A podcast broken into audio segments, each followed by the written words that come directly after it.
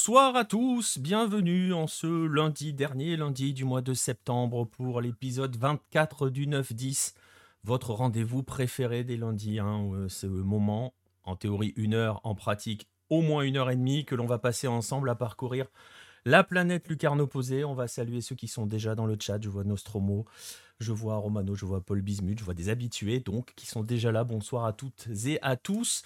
24e euh, numéro, je disais, le dernier du mois de septembre, avec un menu assez dense, une fois de plus, et euh, deux personnes que vous voyez à mes côtés, tout en bas. Un sud-coréen, donc forcément, ça sera pour la page Asie, Baptiste Mongal. Salut Baptiste. Salut, salut au, seul français du, en vidéo aujourd'hui. C'est vrai, c'est vrai parce qu'il y en a un qui est plus français du tout, qui est entièrement robot négro, c'est totalement assumé maintenant, vous le voyez, il ne s'habille plus que comme ça, hein. c'est chaque jour un nouveau maillot. il a élu domicile dans sa nouvelle maison qui est euh, le siège de Flamengo, Marcelin Chamois. Salut Marcelin. salut Nico, salut à tous. ouais, j'ai dû faire un choix quand même pour, euh, les maillots. Euh, à mettre dans la valise, mais celui-là, je l'ai acheté euh, à la boutique. C'est le seul que j'ai pris pour l'instant. Je pas trop craqué encore. T'as amené autre chose que des maillots de Flamengo ou pas? Il y a quand même deux pour le Brésil, parce qu'il y, a une Coupe du Monde. Et puis, euh, ça doit être à peu près tout. Voilà, bon ben voilà, vous le voyez en tout cas, il est, il est en ce moment à Rio. Hein, euh, Marcelin, t'es où exactement? Tiens d'ailleurs, pour s'il y a des gens qui connaissent un petit peu. Là, je suis à Babylonia, donc c'est une, favela qui est dans le quartier de Lémé, donc euh, à côté de Copacabana. Et euh, je passe, on entend la musique aussi, mais il y a des enfants aussi qui jouent. Parce qu'il y a Zico, qui, euh, Zico pardon, Junior, qui avait financé un, terrain de, futsal. Et du coup, ça joue juste à côté. Je voyais un petit peu depuis l'auberge et, ça jouait pas mal. Ça jouait pas mal. Et ben voilà, donc euh, voilà, Marcelin depuis Rio, donc euh, bah, Baptiste le disait. Euh, il y a un, autre Français, lui, que vous entendrez juste et vous allez l'entendre dans un instant. On va quand même le saluer avant, c'est Pierre-Marie Gosselin. Salut PM. Salut Nico, salut à tous. Ouais, un autre Français malheureusement. J'aurais bien aimé comme Marcelin pouvoir être ailleurs, mais bon, je me contente de ça. Ça reviendra, ça reviendra peut-être, non? Ah, Inch'Allah. ça reste dans un coin de la tête quand même. Ouais, bien sûr, forcément, mais bon, là, en tout cas, dans l'immédiat, il y a, y a rien qui est, qui est au programme, donc bon, d'où le Inch'Allah. Voilà, et eh ben écoute. Et eh ben voilà, vous avez présentation du casting de la soirée. On sera rejoint par Jérôme un petit peu plus tard. Je vais vous montrer le sommaire de ce qui vous attend dans ce 24e épisode. comme je le disais, comme vous l'avez vu sur les derniers numéros, on divise l'émission en trois, et en trois parties. La première partie africaine, on va revenir sur les amicaux euh, des mondialistes et des non-mondialistes. Vous allez voir, on fera un petit peu des deux. Ensuite, on ira en Asie, justement, avec, euh, avec Baptiste. Où on va passer un petit peu de temps à, regarder, à détailler ce nouveau maillot sud-coréen.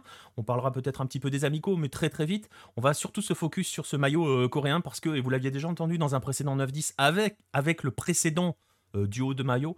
Il y a toujours des choses intéressantes sur ce maillot-là, des choses qu'on ne voit pas forcément, et on sait à quel point euh, le, tout l'intérêt des choses est dans ce qu'on ne voit pas forcément. Et enfin, dernière, épisode, euh, dernière partie, les Amériques, où on a un gros dossier qui nous attend. sur City et Red Bull avec leur stratégie sud-américaine parce que bah, vous le verrez sauf si vous le savez déjà, mais on, on aura le temps d'en reparler. Le City Group est en train d'arriver au Brésil et comme d'habitude, les rendez-vous habituels, les Golasso Hello et quelques rendez-vous à vous donner en fin d'émission. Voilà le sommaire, j'espère que vous êtes confortablement installés. On va pouvoir y aller pour ce 24e épisode et on démarre donc par la page africaine.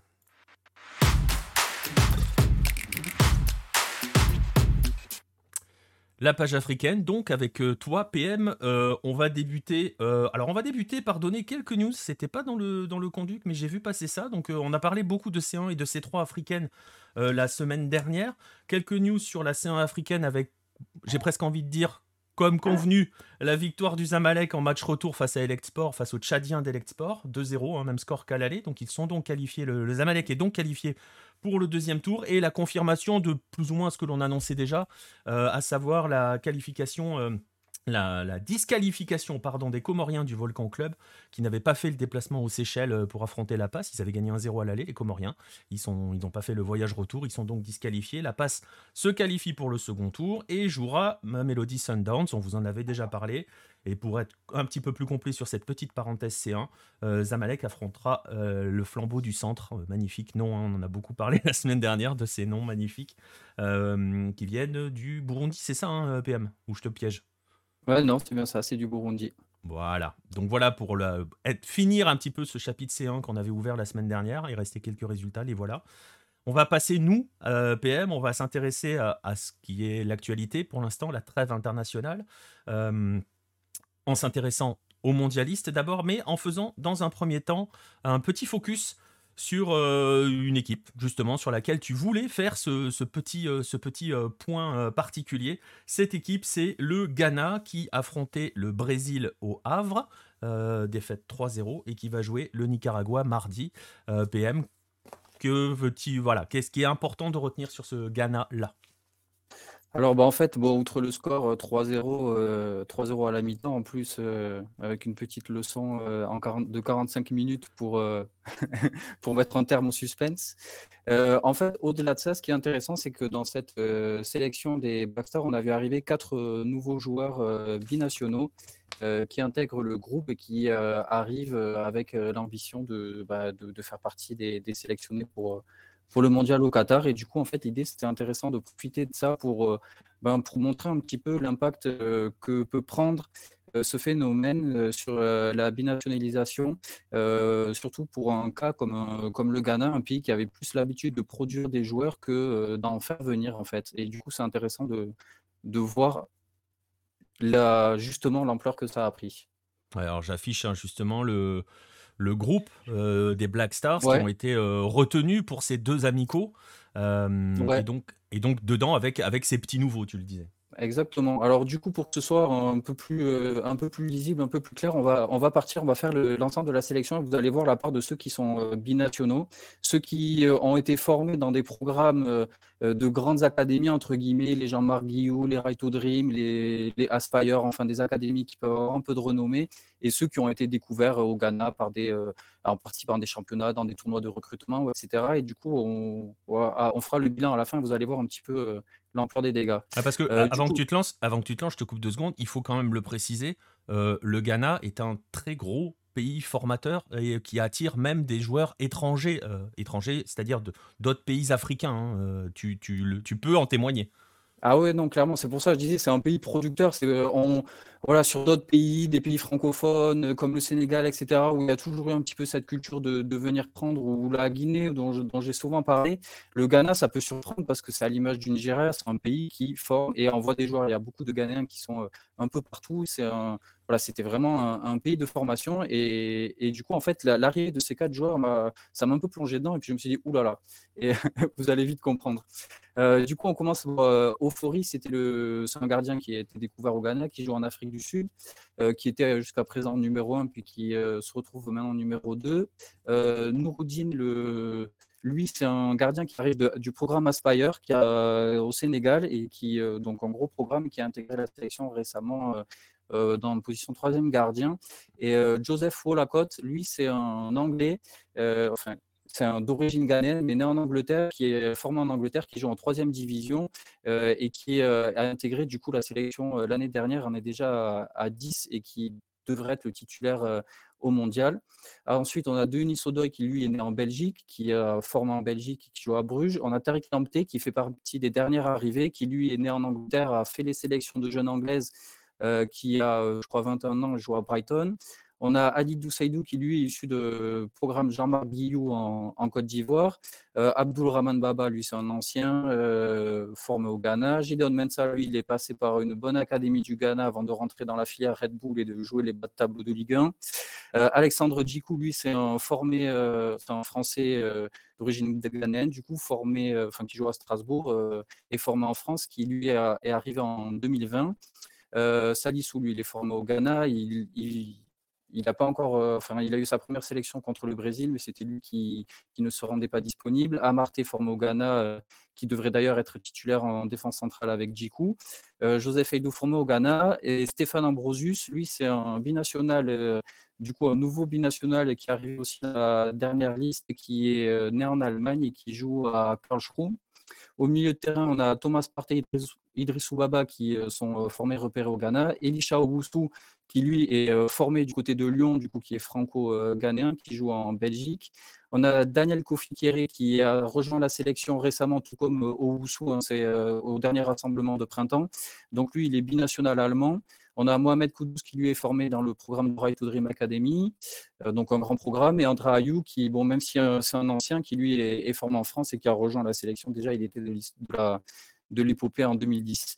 Euh, milieu de terrain, Souleymana lui, il est euh, euh, formé dans un grand programme to Dream. Daniel, Daniel Afri, lui, c'est le joueur qui représente le championnat. Il est jeune, mais il joue encore à Hearts of il, a il a 21 ans, mais du coup, pas de programme. Issa Kachou, Isawaku, pardon, Abdul Fataou, lui, c'est un jeune issu du championnat qui qui est parti au Sporting Lisbonne. C'était la grosse pépite, il a 18 ans. Euh, il joue pas trop du coup depuis qu'il a rejoint Lisbonne euh, en, en, ce début de saison. Et, euh, mais bon, il devrait quand même être dans la liste au moins pour l'expérience parce que c'est clairement le joueur, le joueur d'avenir de cette sélection. Osman Boukari, il est formé et découvert au Ghana. Euh, Ransford Yeboah, lui, c'est un autre binational qui vient d'arriver dans la dernière liste, qui est aussi né en Allemagne, qui a des sélections de jeunes avec l'équipe d'Allemagne et qui a rejoint Hambourg cette année. Jordan Ayou, lui, est formé en France, même si c'est aussi l'ancienne génération des, des binationaux. Et Antoine Semenyo, qui lui est anglais, enfin né en Angleterre, euh, formé en Angleterre et qui a rejoint la sélection aussi l'année passée. Iñaki Williams, euh, qui est formé en Espagne, qui lui, jusqu'à présent, refusait la sélection et qui, là, euh, dernièrement, pour, en prévision du mondial, a, accepté de la prendre. Alors, il a aussi voyagé au Ghana et, peut-être que ça a joué aussi, pas que la Coupe du Monde, mais dans, sa volonté de représenter son pays d'origine. Et puis après, il y a le dernier, Félix Afenadjian, qui est formé et repéré au Ghana, et Benjamin Tété, qui est formé au Ghana. Du coup, on s'aperçoit au final qu'on a 12 binationaux dans cette sélection. Euh, dont une bonne partie qui peuvent prétendre à des places de titulaires, euh, euh, un dans les buts, deux en défense. Ouais, il y a que milieu de terrain, enfin, sauf si Andra Ayou, qui est capitaine, il reste, il reste là. Là aussi, c'est des joueurs formés au, au Ghana, pardon. Et, euh, et devant, c'est un peu plus euh, mix avec, euh, un peu de tout, mais voilà, avoir, voir les profils des joueurs qui vont être privilégiés. Ouais, ça veut dire que potentiellement, la moitié du groupe pour la Coupe du Monde peut être des binationaux. Et il y a la question de Nostromo dans le chat sur est-ce que ces joueurs-là, par exemple Iñaki Williams, ont une véritable chance d'être sélectionnés pour la Coupe du Monde.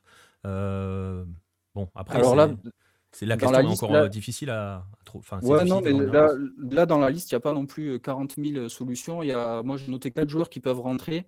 on a Salis Abdoul Semed qui joue à Lens, là, qui est un petit jeune qui lui aussi est passé par un programme Guillou qui permettrait de, rajouter un, jeune passé par les, grands centres de formation. On a aussi, du coup, et après, on a trois binationaux. Il y a Patrick Pfeiffer qui est binational allemand qui joue à Darmstadt, qui était déjà sélectionné et qui ne l'est plus. On a Jeffrey Schlupp qui joue à Crystal Palace, qui lui aussi est allemand, qui a de nombreuses sélections, euh, euh, qui potentiellement aussi, s'il est en forme, peut être là. Et puis il y a Kolu Mutsum Odoy, euh, l'anglais aussi, qui a fait des sélections de jeunes, qui était à Chelsea, qui a signé au Bayern, qui était pressenti pour être sélectionné, mais qui l'a pas été. Du coup, peut-être qu'il sera la surprise de dernière minute avec une convocation juste pour le mondial. ça risque quand même d'être chaud parce qu'il n'y a, aucun amical d'ici là, donc ils vont pas sélectionner des mecs qui vont pas jouer d'ici le mondial quand même. Ben écoute, euh, on ne sait jamais sur le, sur le CV, quoi. C'est un recrutement au CV. Maintenant, c'est le problème de la, de la, de la binational, enfin des binationalités comme ça et des nationalisations de dernière minute, surtout pour le mondial, où tu sais pas si les joueurs ils vont revenir encore après et tout ça. Euh, mais là, du coup, on voit quand même que le Ghana, c'est pas juste pour le mondial. Ça a commencé euh, il y a 2-3 ans. Et à toutes les lignes, ils ont, ils ont commencé à prendre une flopée de joueurs euh, nés en Angleterre, nés en Allemagne, euh, nés aux Pays-Bas. Il y en a encore plusieurs qui peuvent prétendre à, cette sélection. Des, euh, comment, Joseph Frimpong ou comme ça aussi qui jouent. enfin, il y a plusieurs jeunes comme ça qui sont en Allemagne et aux Pays-Bas qui, qui, ont des origines ghanéennes et qui font partie des, des, joueurs sous le giron de la, de la fédération pour, pour rejoindre l'équipe. Donc, du coup, c'est quand même un peu.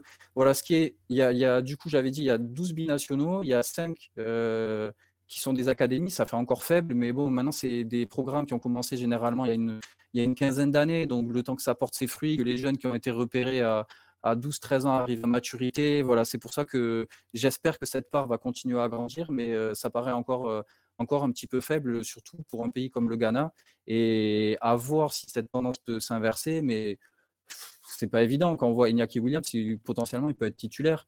Euh, concurrence avec. J'ai mis son tweet, j'ai mis son tweet à l'écran hein, pour ceux qui regardent, euh, qui regarderont aussi en replay et qui le regarderont sur YouTube par exemple ou sur Twitch s'ils vont très très vite parce que ça reste une semaine. Euh, voilà, il a il a posté ce tweet là sur sa première sélection qui est plus un plaidoyer qu'un tweet. Hein, voilà, hein. franchement c'est oui c'est vraiment un plaidoyer pour dire je suis ghanéen. On a, on a Monsieur Yas dans le, dans le chat qui nous dit que c'est dommage qu'un pays comme le Ghana se mette à, à supplier pardon, des, euh, binationaux. Euh, c'est vrai que c'est un mouvement. Est-ce que ça correspond, euh, je ne sais pas si tu as la réponse, j'ai deux petites questions par rapport à ça. Est-ce que ça correspond à une sorte de chute du, du football local au Ghana ou du désintérêt par le sélectionneur de son football local? Et deuxième question, comment c'est reçu par les supporters? Ben, par rapport au football local, c'est vrai qu'on l'a dit hein, la, semaine dernière, les résultats des équipes ghanéennes n'étaient pas top euh, en compétition continentale. Euh, du coup, ça reflète quelque part peut-être aussi le niveau local. Il y a un joueur du coup qui euh, joue, en, qui joue au pays, qui pourrait, qui logiquement devrait partir au Qatar. Et puis il y a celui, le petit jeune Abdou Fataou, qui lui est parti en Europe, mais qui est quand même voilà, le fruit du championnat. Donc, je c'est compliqué à dire parce que d'un côté, il y a beaucoup de binationaux qui arrivent, mais d'un autre côté, les meilleurs talents, c'est quand même ceux qui ont été formés sur place. Euh, le milieu terrain, euh, Mohamed Koudous, euh, qui a 22 ans, qui joue à l'Ajax, qui a mis des buts exceptionnels en Ligue des Champions, qui est un, crack en puissance. avec Thomas Partey au milieu terrain, Idriss Baba ou André Ayou, je veux dire, il y a. Enfin, voilà. Oui, c'est ça. ça va être difficile à, remplacer pour un binational. mais c'est surtout que tu n'en vois pas l'intérêt. C'est surtout que tu n'en vois pas l'intérêt.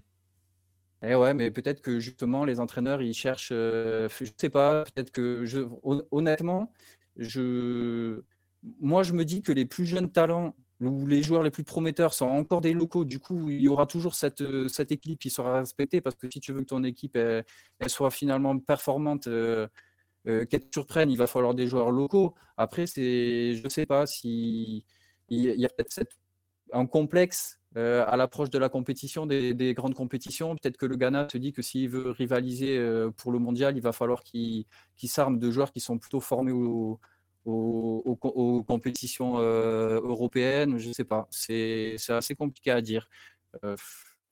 mais... Et peut-être, peut-être, comme le dit Nostromo, que c'est aussi lié à l'échec de la dernière canne et qu'il euh, y a la volonté de, changer, euh, de changer certaines choses, peut-être. C'est difficile, effectivement, de. Ouais, c'est non, non, c'est vraiment, c'est vraiment délicat. Il y a, mais encore une fois.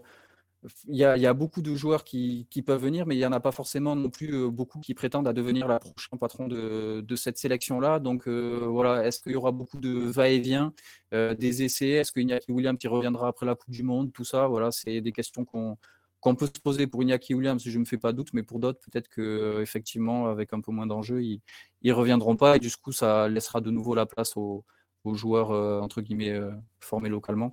Donc, euh, bah, tu sais que le fait de sélectionner des binationaux là pour le Ghana, bien évidemment, la Corée en a parlé. J'ai vu passer, alors je ne me suis pas forcément intéressé complètement à l'article au global, mais ils ont parlé beaucoup de Inaki Williams qui, euh, de l'Athletic Bilbao, allait rejoindre le Ghana parce que ça faisait en plus contre les Coréens. Et en plus, les Coréens, ce genre de, procédé, ils ne connaissent pas, ils n'en ont jamais eu. Ils n'ont jamais eu de binationaux, c'est très compliqué de devenir un binational. Donc, de voir une autre sélection qui en plus va être leur, euh, adversaire, ça les a un petit peu inquiétés. De là à avoir peur, je ne sais pas. Euh, toute proportion gardée, ça reste quand même que Inaki Williams. C'est pas non plus voilà, c'est pas non plus Neymar, mais au moins ils en ont parlé. Donc tu vois, ça a eu un écho quand même jusqu'en Corée du Sud parce que Coupe du Monde oblige et ils vont s'affronter. Mais ils en ont parlé. Ouais, parce que j'allais te poser la question, on va le rappeler. Euh, j'étais en train de regarder à l'instant parce que j'ai pas tous les groupes en tête encore. Hein, pas... n'est pas complètement en mode Coupe du Monde. Mais oui, le, Ghana est dans le groupe H avec donc la Corée du Sud, avec le Portugal et avec l'Uruguay. Un sacré groupe là aussi. il va être, il va être tendu celui-là. Mais donc ouais, donc euh, voilà, cette histoire de binationaux a quand même euh, franchi les frontières. Hein. C'est assez intéressant quand même. Ouais, parce que surtout en plus on a été confronté avec les naturalisations là au basket pendant l'Euro. On a vu que l'Espagne peut jouer avec un Américain, nous on peut essayer de de naturaliser Joel Embiid, des trucs comme ça, où là, pour le coup, c'est vraiment des recrutements de joueurs qui n'ont rien à voir. Là, on est quand même sur euh, des gens dont l'origine, euh, enfin, ils jouent pour leur pays d'origine. Du coup, c'est quelque chose qui est quand même assez banal dans le football. Après, c'est vrai que ça peut paraître un peu, là, arriver juste pour le mondial, ça peut ressembler un peu à, une forme de recrutement. Donc, c'est sûr que bah, c'est normal finalement que, que, les Coréens se posent la question. Et c'est très bien d'ailleurs, parce que si ça, ça, prend quand même une ampleur qui est, euh, qui est assez flippante. Je pense que ça peut finir comme on dit cest je viens pour la compète et une fois que la compète est finie, je m'en vais. Quoi. Ouais, mais il revient là. Bah oui, il va, vouloir revenir un jour ou l'autre, mais. Après, après je, pense que le, je pense que le cas Andy Delors est compliqué. Euh, on, en parlera peut-être un jour euh, avec des, des d'autres infos, mais j'ai pas la sensation qu'Andy Delors est totalement décidé de tout euh, du côté de Nice. Mais bon, ça c'est un autre débat. Euh, l'image qui est renvoyée, ça fait un peu les élections africaines. On y vient parce qu'il y a une compète et puis on repart parce que ça nous intéresse pas. On y revient, il y a la compète, etc. C'est, je trouve que c'est un peu. Bah, c'est ce que sous-entend euh, Monsieur Yas dans le chat en disant Iñaki Williams. Je sens qu'il va faire comme Kevin Prince Boateng. je pense que tu allais partir sur Boateng en plus, PM. Ouais, justement, je disais, Boateng l'avait fait en 2010, du coup, euh, bon, voilà, c'est c'est vrai que Williams, pour le coup, il va apporter une expérience. C'est quand même un joueur euh, majeur de Bilbao. Il joue depuis euh, hyper longtemps. Enfin, c'est pas non plus, voilà, c'est, il a joué le, il a le record de matchs consécutifs en Liga et je sais plus le chiffre, mais c'est un truc monumental. Il a, il a pas raté un match en 4 ou 5 saisons, donc c'est un non, en, vrai, pour le coup, lui, c'était un vrai apport euh, en termes de, d'expérience pour, euh, pour ce groupe qui est quand même très jeune, avec euh, beaucoup de, jeunes joueurs, parce que là, dans, les derniers binationaux, il y a quand même des jeunes. C'est ça, le, qui, c'est ça qui, d'un côté, fait un peu peur, parce que c'est, voilà, c'est des gens qui prennent la place de jeunes talents locaux. ils arrivent avec des sélections de jeunes dans un pays européen, puis ils n'ont pas percé un peu au plus haut niveau. Ils vont être prioritaires pour venir. J'ai l'impression que c'est en train de devenir un peu les on les recrute un peu au CV, quoi. Tu n'es pas forcément au niveau, et, alors que tu peux être très bon en U19 et, et, disparaître en adulte. Quoi. Ouais, c'est ce qu'il va falloir, c'est ce qu'il va falloir surveiller. Je t'avoue que tu vois, par exemple, tu parles d'être très bon en U19 et euh, moins bon en adulte. Je t'avoue qu'on a été extrêmement déçus, par exemple, par les U20 au tournoi Révélo, les U20 ghanéens qui étaient franchement, euh, pour certains, assez inquiétants dans leur niveau de jeu. Euh, mais voilà, donc bon, on verra. Mais à, suivre donc, voir s'il y a un mouvement de fond ou si c'est un effet Coupe du Monde pour certains, à voir comment ça, ça, ça peut. Mais c'est vrai que si le Ghana maintenant s'y met, on est mal barré. Hein. On est vraiment mal barré. et puis rempli boutique. Bah c'est ça, voilà, c'est un peu ça. C'est-à-dire que c'était un petit peu avec, tu, dis, tu disais, tu parlais du Nigeria, c'était un petit peu les deux, les, presque les deux villages d'Astérix africains qui eux formaient et évitaient d'avoir accès, enfin d'avoir d'utiliser en masse des binationaux s'ils s'y mettent, euh, ouais, c'est pas bien, c'est pas bon signe pour, pour le foot africain, le foot local africain en tout cas. Exactement. Et eh bien on va continuer, on va poursuivre un petit peu. On a évoqué un petit peu le Ghana parce que ce focus était important euh, à faire justement par rapport à cette problématique des binationaux qui est une véritable problématique euh, qui est au final une problématique très africaine parce qu'il y a certains endroits du monde où on s'en fout un peu hein, de la binationalité, mais c'est vrai que c'est une vraie problématique en Afrique.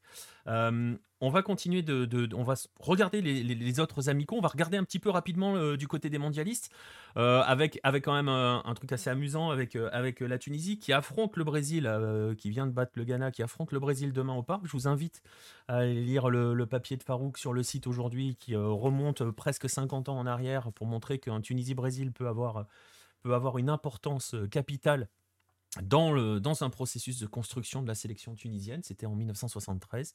C'était déjà un amical. Je vous invite, c'est sur le site. Je le mettrai les liens dans la, description. Euh, la Tunisie qui a vaincu les Comores jeudi en match amical. Euh, un match qui aurait dû être diffusé. Alors, PM le dit souvent, euh, les matchs sont parfois diffusés. On parlait de la C1 et de la C3. Les matchs sont parfois diffusés sur, sur Facebook. Le match devait être diffusé sur le, le Facebook de la Fédé. Mais il y a eu une. Une guéguerre, une bisbille avec la Fédé, avec la Fédé et la télé tunisienne. Tout le monde se renvoie la balle. Au final, le match n'a pas été diffusé. Et euh, il y avait une radio, euh, alors je l'ai noté, RCM 13, qui était présente dans les tribunes, qui a voulu filmer le match. euh, qui a voulu le diffuser sur son Facebook, mais elle n'avait pas le droit, puisqu'elle n'avait pas les droits. Et au final, ça nous donne, euh, bah voilà, ce genre de tweet euh, d'Ahmed Adala, vous le voyez. c'est assez drôle, où ils ont leur live, ça a consisté à filmer les commentateurs assis en tribune. Ça va donner un nouveau mème pour, notre ami Farouk. Donc on, lui, on lui dédie ce passage et on, on, peut introduire comme ça les, les autres amicaux des autres mondialistes. On retient quoi de ces autres mondialistes PM Je le rappelle, ce sont le Cameroun, le Sénégal et le Maroc. Ouais, bah écoute, il faut retenir le, le score de 2-0, puisque tous les matchs euh, se sont finis par 2-0. C'est vrai. Euh, mais par contre, euh, le résultat n'était pas à chaque fois favorable pour la sélection africaine. Bon, il y a le Maroc qui a battu le Chili. Moi, j'ai pas vu le match, mais apparemment, c'était quand même assez impressionnant. c'est une première très intéressante post à, à Lille. Ouais, coach Vaïd. Ouais, ouais. et euh, c'était non, c'est apparemment c'était assez prometteur. J'ai vu quelques images et c'est vrai que euh, notamment Hakim Ziyech et Ashraf Hakimi ont, régalé euh, Sofiane Bouffalotti.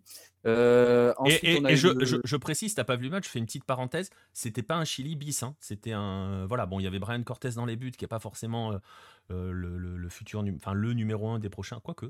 mais c'était pas un Chili bis. Hein. Ça, voilà, il y avait quelques modifs, mais le cœur du le cœur de ce Chili là, c'était la sélection chilienne, hein, la, la, vraie. Et Monsieur Yass nous dit que le Maroc était vraiment sympa à avoir joué, il confirme en fait. Hein. Ouais, c'est ça. J'ai l'impression que la patte euh, du nouveau coach Riraghi est en train de, de peut-être va peut-être porter ses fruits. Voilà, maintenant c'est la préparation. Ils vont jouer. Euh, ils jouent contre le Paraguay demain. Euh, ils jouent en Espagne.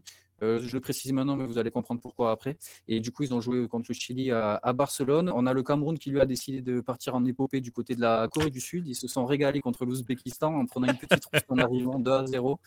Euh, alors ça a fait. En fait, le problème, c'est que bon, pour le fait d'avoir perdu, c'est l'Ouzbékistan, vous me disiez, euh, oui, mais attention, l'Ouzbékistan, c'est pas non plus une petite euh, nation asiatique et tout, mais c'est vrai que malheureusement pour eux, c'est quand même un pays fort, méconnu et du côté du Cameroun, ben, ça jase à mort, quoi. C'est en train de partir un peu en vrille.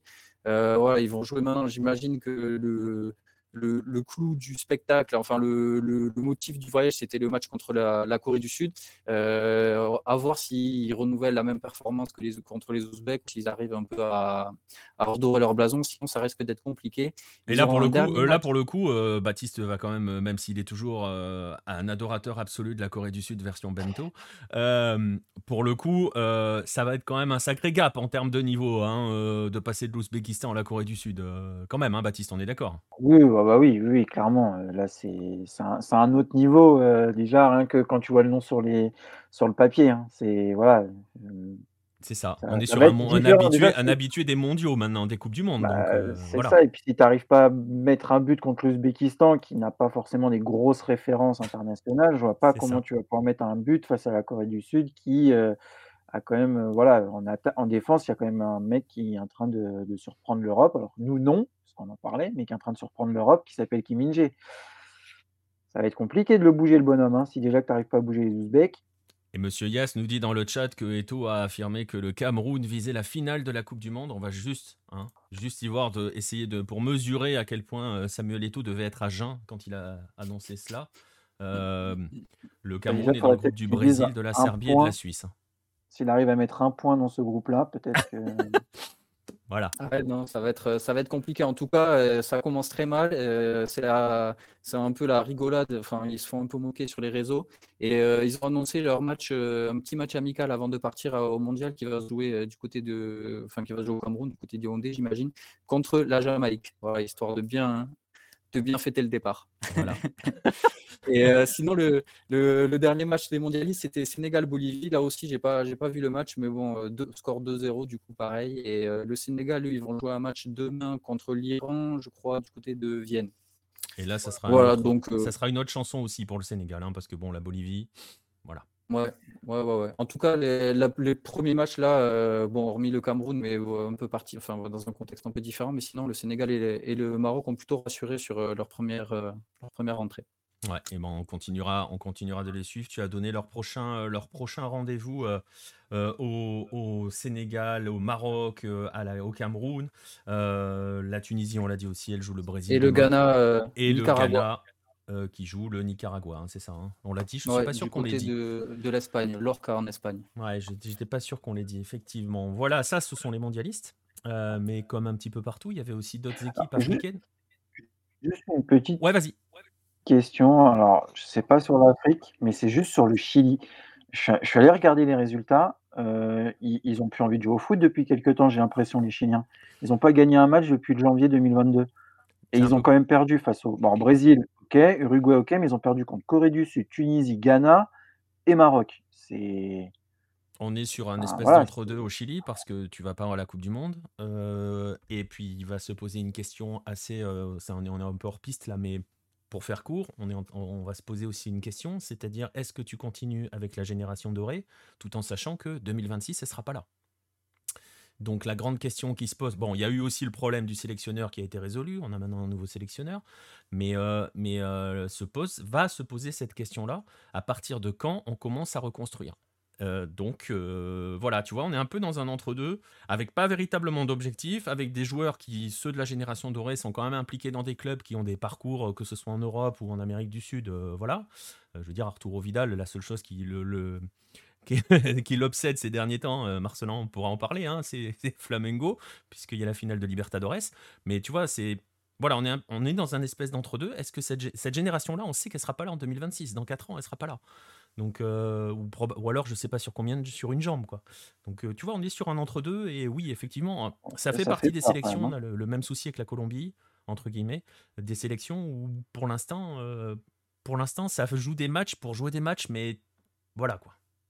Ouais, ça fait un peu flipper, hein. Un peu, un peu. Mais bon, 2026, il y aura 7, 7 Sudam et demi, hein. Donc ah, bon, 8. là, s'ils partent face au Qatar dans leur prochain match, Oui, oui, ah ben ça grincera, mais bon, Après, vous vous plaignez, mais comme tu as dit, Nico, eux, ils jouent des matchs. Et c'est exactement là. Eh, elle est pas belle cette transition? elle n'était pas travaillée, elle n'est pas écrite, mais alors elle est magnifique. Voilà, la voilà la transition. c'est qu'il y a d'autres équipes qui auraient dû avoir des matchs amicaux. PM, ou qui pourraient avoir des matchs amicaux. Il y a, il y a ouais, euh, techniquement, fenêtre internationale, 10 matchs amicaux, tout le monde devrait, euh, enfin, chaque fédération devrait essayer de tirer un peu la lumière euh, sur sa sélection et essayer de faire un match. Et ben, en tout cas, en Afrique, c'est pas trop le cas. Il y a des pays, il y a, vous allez voir, enfin, je vais, je vais vous parler un peu de ceux qui ont joué, mais parmi ceux qui n'ont pas joué, je sais pas, il y a le Tchad, rien du tout, pas de rassemblement. C'est dommage après avoir joué le championnat de ne pas faire un rassemblement de sélection, de ne pas essayer un petit match amical contre une équipe, euh, pas Sud-Soudan ou je sais pas, une petite sélection que tu peux trouver par-ci par-là, Sao Tomé Principe, c'est comme ça. Bon, rien du tout. Le Malawi, tout ça, là, plein de petites sélections, les autos, tous les petits pays là comme ça, pas de traces de match. Alors après, peut-être qu'ils ont joué des trucs que j'ai pas vus, mais en tout cas, au moins, ce qui est sûr pour le Tchad, rien, niet, pas de, pas de rassemblement. Euh, bon, il y en a quand même d'autres qui ont joué. Et il y a un truc qui est assez marrant, c'est que les matchs amicaux en Afrique, ben, en fait, tu vas au Maroc et euh, tu vois tout le monde. Là, sur, euh, donc sur cette fenêtre internationale, huit équipes au Maroc, le Rwanda, la Guinée équatoriale, le Congo, Madagascar, la République démocratique du Congo, la Sierra Leone, la Mauritanie, le Bénin. Euh, tout ce petit monde euh, occupe bien les hôtels, utilise les infrastructures sportives et fait des matchs amicaux à Rabat, Mohamedia, Casablanca, un peu partout. Et ben, c'est bien joué pour le Maroc. donc promotion de, ces infrastructures et tout ça, l'utilisation, ça vraiment c'est pas mal. Par contre, toutes ces équipes-là, moi je l'avais déjà dit euh, à l'occasion d'un autre 9-10, euh, mais c'est vrai que euh, toutes ces sélections-là ne jouent pas chez elles. Déjà qu'il n'y a pas beaucoup de matchs à domicile, c'est quand même dommage. La dernière fenêtre internationale, c'était un tournoi en Turquie, si vous vous souvenez. Et là, ben, on est pratiquement, bon, c'est pas un tournoi, mais c'est tout comme quoi, avec huit équipes d'Afrique subsaharienne qui sont au Maroc, pendant que lui, le Maroc, va jouer ses matchs amicaux en Espagne. tout va bien. Euh, sinon, il y avait aussi, euh, c'est assez intéressant, c'est de voir les pays qui s'organisent, euh, comme la Libye, comme l'Égypte, comme l'Algérie ou comme l'Afrique du Sud, qui font venir des équipes chez elles. Et du coup, on se retrouve avec la Tanzanie et l'Ouganda qui sont en Libye. À trois, ils jouent deux matchs chacun. Du coup, c'est intéressant. Au moins, ça permet à tout le monde d'avoir deux oppositions. même si c'est sûr que pour la Libye, c'est plus intéressant avec deux équipes d'Afrique de l'Est, alors que l'Ouganda et la Tanzanie sont voisines et ont souvent l'occasion de se jouer. on a l'Égypte aussi, du coup, qui a fait venir le Niger et le Libéria pour ces deux matchs amicaux. Du coup, après, le Niger et le Libéria jouent aussi contre eux. Et l'Algérie qui fait venir, lui, Guinée et le Nigeria, mais Là, c'est juste les équipes viennent et repartent. Et euh, sinon, on a eu aussi un format intéressant, c'est le Mali qui a accueilli la Zambie et les deux équipes sont restées euh, toute la semaine à Bamako et du coup, voulais deux matchs un petit peu en format aller-retour. Et du coup, c'est intéressant, ça permet de voir qu'il y a des stratégies un petit peu différentes. Et euh, parmi les pays qui sont au Maroc, on a le Bénin. Je ne pouvais quand même pas ne pas dire un mot sur, euh, sur le Bénin, euh, sur les guépards, les écureuils, on ne sait pas encore trop. Parce que officiellement, le, gouvernement et du coup le, ministère des Sports n'a pas donné sa validation pour le nom guépard. Et il faut qu'il y ait un vote à l'Assemblée nationale ah pour le valider. Et pour l'instant, ce n'est pas à l'ordre du jour. Et apparemment, la fédération s'est peut-être un petit peu trop avancé en annonçant les départs. En tout cas, les, les Béninois ont joué avec des maillots euh. Donc euh, euh, voilà, à voir comment ça évolue. sinon, sur le terrain, c'était la catastrophe. enfin, la catastrophe. déjà, le rassemblement, plusieurs joueurs qui refusent de venir. Euh, toujours pas de sélectionneur. On est avec l'intérimaire Moussa Latunji. Euh, voilà, tout va bien. Le, premier match, c'était euh, contre la Mauritanie, défaite 1-0. ah oui, si, quand même, j'allais l'oublier. Retour de Stéphane Cessignon. Vous vous demandez où est-ce qu'il est. Ça fait deux ans qu'il joue plus. 40 euh, minutes de temps de jeu à Malte, où il a signé euh, là en septembre, et monsieur redevient international. Une petite sélection supplémentaire, un petit séjour au Maroc. Et on rappelle, on euh, rappelle qu'il y avait eu une petite, un petit frémissement un temps, comme quoi il allait peut-être revenir au pays. Hein. Ouais, ça fait plus d'un an. On en avait parlé dans un F10 il y a un moment maintenant. Ouais, il me semble que c'était l'année dernière. C'est euh, depuis, il n'a pas joué. Hein. Déjà, il ne jouait pas depuis un moment à ce moment-là. Depuis, il n'a pas joué. Et là, il a retrouvé un club et réintègre la sélection. Superbe. Euh, voilà. Bon. Euh, à part ça, sinon, le championnat a été décalé. du coup, ça devait commencer à la fin du mois. Là, c'est repoussé à une date ultérieure sans précision. voilà, ça va bien. Le, petit mot tout va bien au Bénin. Et, et, du coup, en choisissant leurs matchs amicaux au Maroc contre des sélections qui sont plus ou moins euh, au classement FIFA à leur niveau, mais euh, sur le terrain, sur le papier, plus forte et mieux euh, préparée, ben, ça a fait la dégringolade au classement FIFA.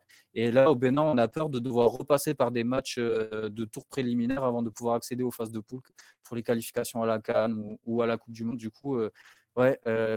Et là, pas sûr que ces formes de tournois arrangent vraiment tout le monde. Peut-être mmh. que sur le papier, c'est intéressant, mais dans les faits, à long terme, il y aura peut-être des couacs. Ouais, et Paul Bismuth dans le chat. Alors, on a Monsieur Yas d'abord qui nous a dit qu'il découvre que Stéphane Cessillon est encore vivant. Oui, oui, toujours.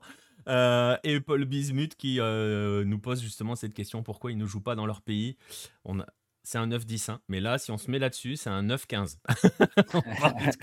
jusqu'à 15h demain. Il faudra qu'on en parle, je pense, de manière un peu plus détaillée, parce qu'il y a quand même beaucoup de choses à dire hein, sur, sur ça. Hein. On est d'accord, un PM. Ah bah ouais, clairement. Bah, par exemple, typiquement, le Bénin, le, stade a été refait il n'y a pas longtemps, la pelouse est nickel. Euh, la Côte d'Ivoire, qui a des travaux, du coup, ne pouvait pas recevoir ces matchs de compétition euh, continentale pour les clubs ou de sélection. Et du coup, ils allaient jouer au Bénin parce que le stade était nickel et la pelouse était nickel.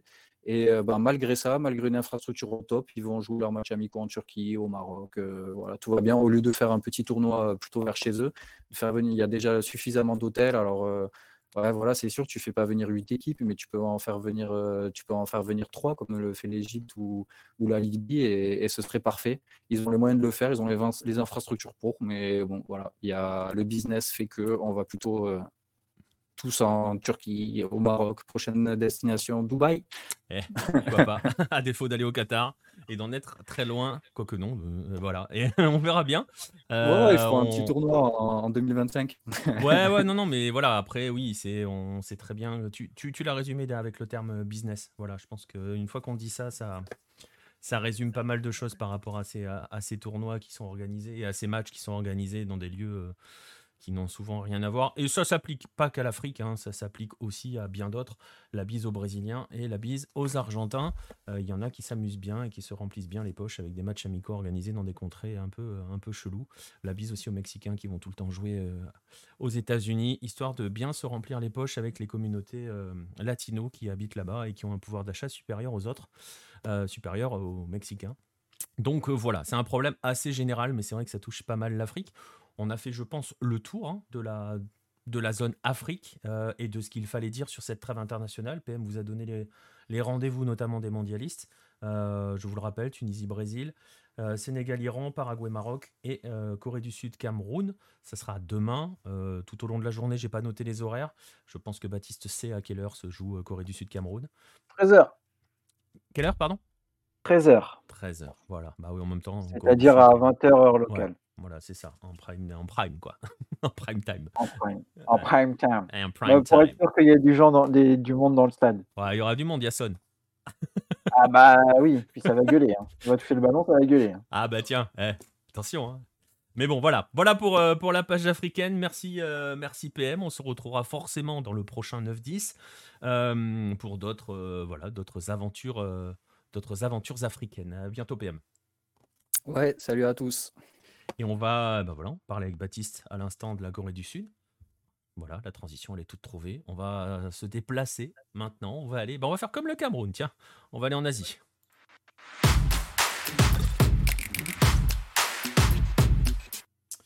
Et on va ouvrir, euh, dans un instant, vous avez vu sur euh, l'image, si vous regardez euh, en vidéo, si vous êtes en vidéo, vous avez vu qu'on va s'intéresser à un maillot rouge, un maillot coréen. Mais avant cela, on va quand même, parce que bon, il y a quand même des, il y a quand même des rois en Asie.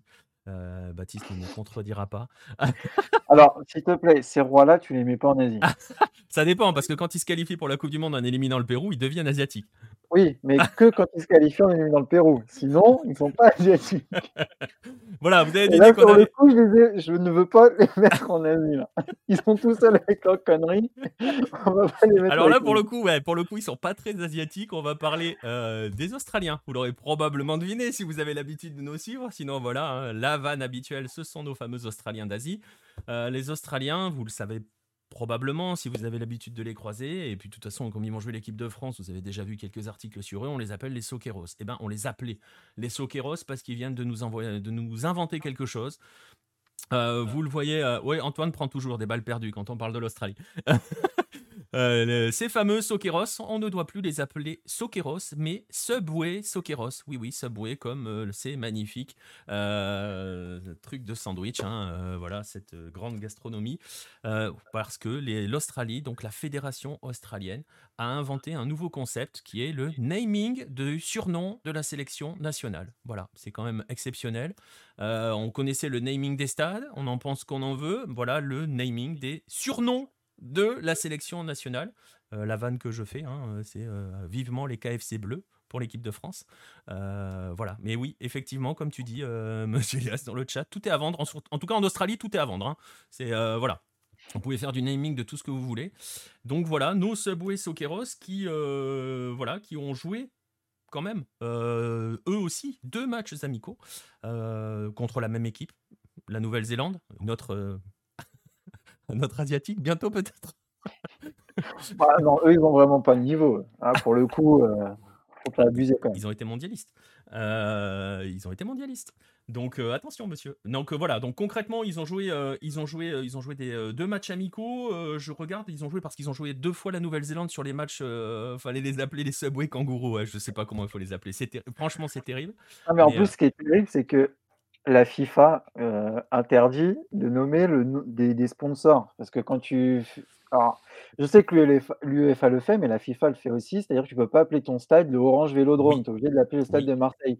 Donc, en fait, ils ont fait ça, mais que pour eux. Parce que ce sera que en Australie qu'on les appellera les Subway Socceros. Forcément. je, ne comprends pas l'intérêt. C'est complètement stupide. Et, c'est à mettre, c'est à mettre, tu sais, c'est à mettre un petit peu en, rapport avec euh, nos guépards. J'essaie de prendre l'accent du Bénin où ça a créé tout un truc. Là, bon, c'est passé crème, hein. Euh, Subway Soqueros, allez hop, c'est réglé. Donc voilà, bref, l'Australie, je le disais, elle a fait deux matchs amicaux, deux matchs contre la Nouvelle-Zélande, un en Australie, qu'elle a gagné 1-0, l'autre en Nouvelle-Zélande, qu'elle a gagné 2-0. Petite quand même, pour vous montrer à quel point la Nouvelle-Zélande, elle n'est pas forcément aidée. Il y a eu toute la crise, la Covid, etc., etc. Le match amical qui a été organisé à Auckland, et que l'Australie a donc remporté 2-0, son dernier match hein, avant la Coupe du Monde. Je ne crois pas qu'ils aient un match de préparation. Non, ils n'en ont pas de prévu. On est d'accord. Hein. Mmh. ce match de la Nouvelle-Zélande à Auckland, c'était son premier depuis près de 5 ans. le dernier match joué par la Nouvelle-Zélande chez elle, devant son public, c'était le match de barrage contre le Pérou en 2017 en novembre 2017. Voilà. Donc ça faisait cinq ans que les Néo-Zélandais n'avaient pas vu leur sélection nationale. On parlait des Africains qui jouent jamais chez eux. Les Néo-Zélandais euh, ne jouent pas chez eux. Ils ont fait des barrages intercontinentaux euh, au Qatar. Ils ont même fait leur campagne de qualification pour la Coupe du Monde Qatari au Qatar. Euh, donc voilà, ça fait cinq ans qu'ils n'avaient pas joué chez eux. voilà. Tout va bien. Tout va bien. On va bien dans le, dans le monde de merveilleux de la FIFA. Exactement. Petit point sur les amicaux, je le disais, le Japon a battu les USA 2-0. Est-ce qu'on est surpris? bah, certains diront oui, moi je pense pas. Je trouve que le Japon fait quand même un bon travail. Alors certes, c'est pas flamboyant comme on a pu le voir à une certaine époque, mais ça reste solide. Hein. Le Japon, c'est euh, normalement la meilleure équipe en Asie. Hein. Et les États-Unis, alors d'après ce que j'ai vu du match, euh, incapable de faire quelque chose. Donc, euh, un bon match du Japon. J'attends avec impatience le match face à l'Équateur, euh, même si l'Équateur n'a pas réussi à battre l'Arabie Saoudite. Et là, je suis très très surpris. ouais, assez surpris aussi. Euh, je t'avoue que par rapport aux petites parenthèses États-Unis, j'ai toujours mes doutes sur cette sélection. J'ai toujours mes doutes sur ce sélectionneur-là. J'ai pas de doute sur le potentiel, tu vois, de cette équipe, sur les le, matériel entre guillemets humain dont il dispose, mais euh, le sélectionneur ne sait pas quoi faire de cette équipe-là. On voit des joueurs parfois complètement perdus. Ça change pas. On est à deux mois de la Coupe du Monde. On s'enflamme. Il y a beaucoup, beaucoup de hype sur les États-Unis parce qu'on regarde les noms, on regarde du Pulisic, on regarde du Aronson, on regarde euh, des joueurs qui réussissent aussi en Europe. Euh, voilà, il va falloir qu'il se trouve un vrai sélectionneur, je pense, pour pour euh, pour euh, voilà. Ah ouais euh, Nostromo nous dit qu'il y a eu des tweets assez bizarres à propos du match Japon USA à la limite du mauvais goût. Je t'avoue que je ne sais pas. Je j'ai pas vu passer. Je sais pas si tu as vu des choses comme ça toi Baptiste. Non non mais après en ce moment il y a eu toute une affaire enfin toute une affaire à juste titre hein, sur les propos racistes envers les joueurs envers les joueurs de couleur noire. Mais dernièrement le nombre de propos racistes sur les joueurs asiatiques c'est assez impressionnant. C'est-à-dire que c'est Lee Jae-sang en Allemagne qui a dit que même ses coéquipiers lui faisaient des propos racistes. il y a Son Heung-min qui a encore été abusé récemment. Il y a Wang Yishan. je crois qu'il y a eu, il y a aussi eu un joueur japonais, j'ai oublié le nom. Enfin, j'ai l'impression qu'en ce moment, c'est, bah, on a on peut plus taper sur, sur les joueurs noirs parce que c'est trop visible, bah, on va aller se défouler sur les asiatiques. Au bout d'un moment, son Heung-min, enfin, face à c'est Chelsea quand même, hein. C'est un joueur un supporter de Chelsea qui enfin, c'est C'est le c'est le grand classique du enfin, c'est le grand classique malheureusement, hein, on l'entend souvent, sur, le racisme, décomplexé sur les, les communautés asiatiques qui prennent toujours très, très cher et c'est vrai que Mais là, au moins, il y a une prise de conscience et ça commence à parler parce que c'est enfin, c'est insupportable. c'est que du foot, c'est des humains comme tout le monde et les gens font des je comprends pas ce qu'ils ont dans, le crâne. C'est. Ouais, à voir. Euh, ouais, mais c'est vrai qu'il y a cette, cette, voilà. Mais au moins il y a la prise de conscience déjà. On va voir si ça permet d'avancer. Et puis la prise de conscience par l'UEFA qui a mis euh, Wendy Renard et Son Heung-min comme euh, les, les porte-parole du message non contre, enfin non au racisme. voilà, où le mot raci non au racisme est sur leur peau ou je ne sais plus ce que c'est exactement. Et au moins on a une célébrité de couleur et une célébrité asiatique. Et voilà, au moins on le montre clairement et, euh, et on va peut-être enfin euh, dégager ce genre de bonhomme et ce genre de propos dans, dans le foot et dans la, dans la société. Ça, ça serait, ça, serait plutôt, ça serait plutôt pas mal, en effet. On fait un, dernier petit tour rapide. Tu le disais, l'Arabie Saoudite, on revient sur les amicaux. L'Arabie Saoudite a été tenue en échec par l'Équateur. L'Iran a battu l'Uruguay. Il ne faudra pas parler à Jérôme de ça hein, tout à l'heure.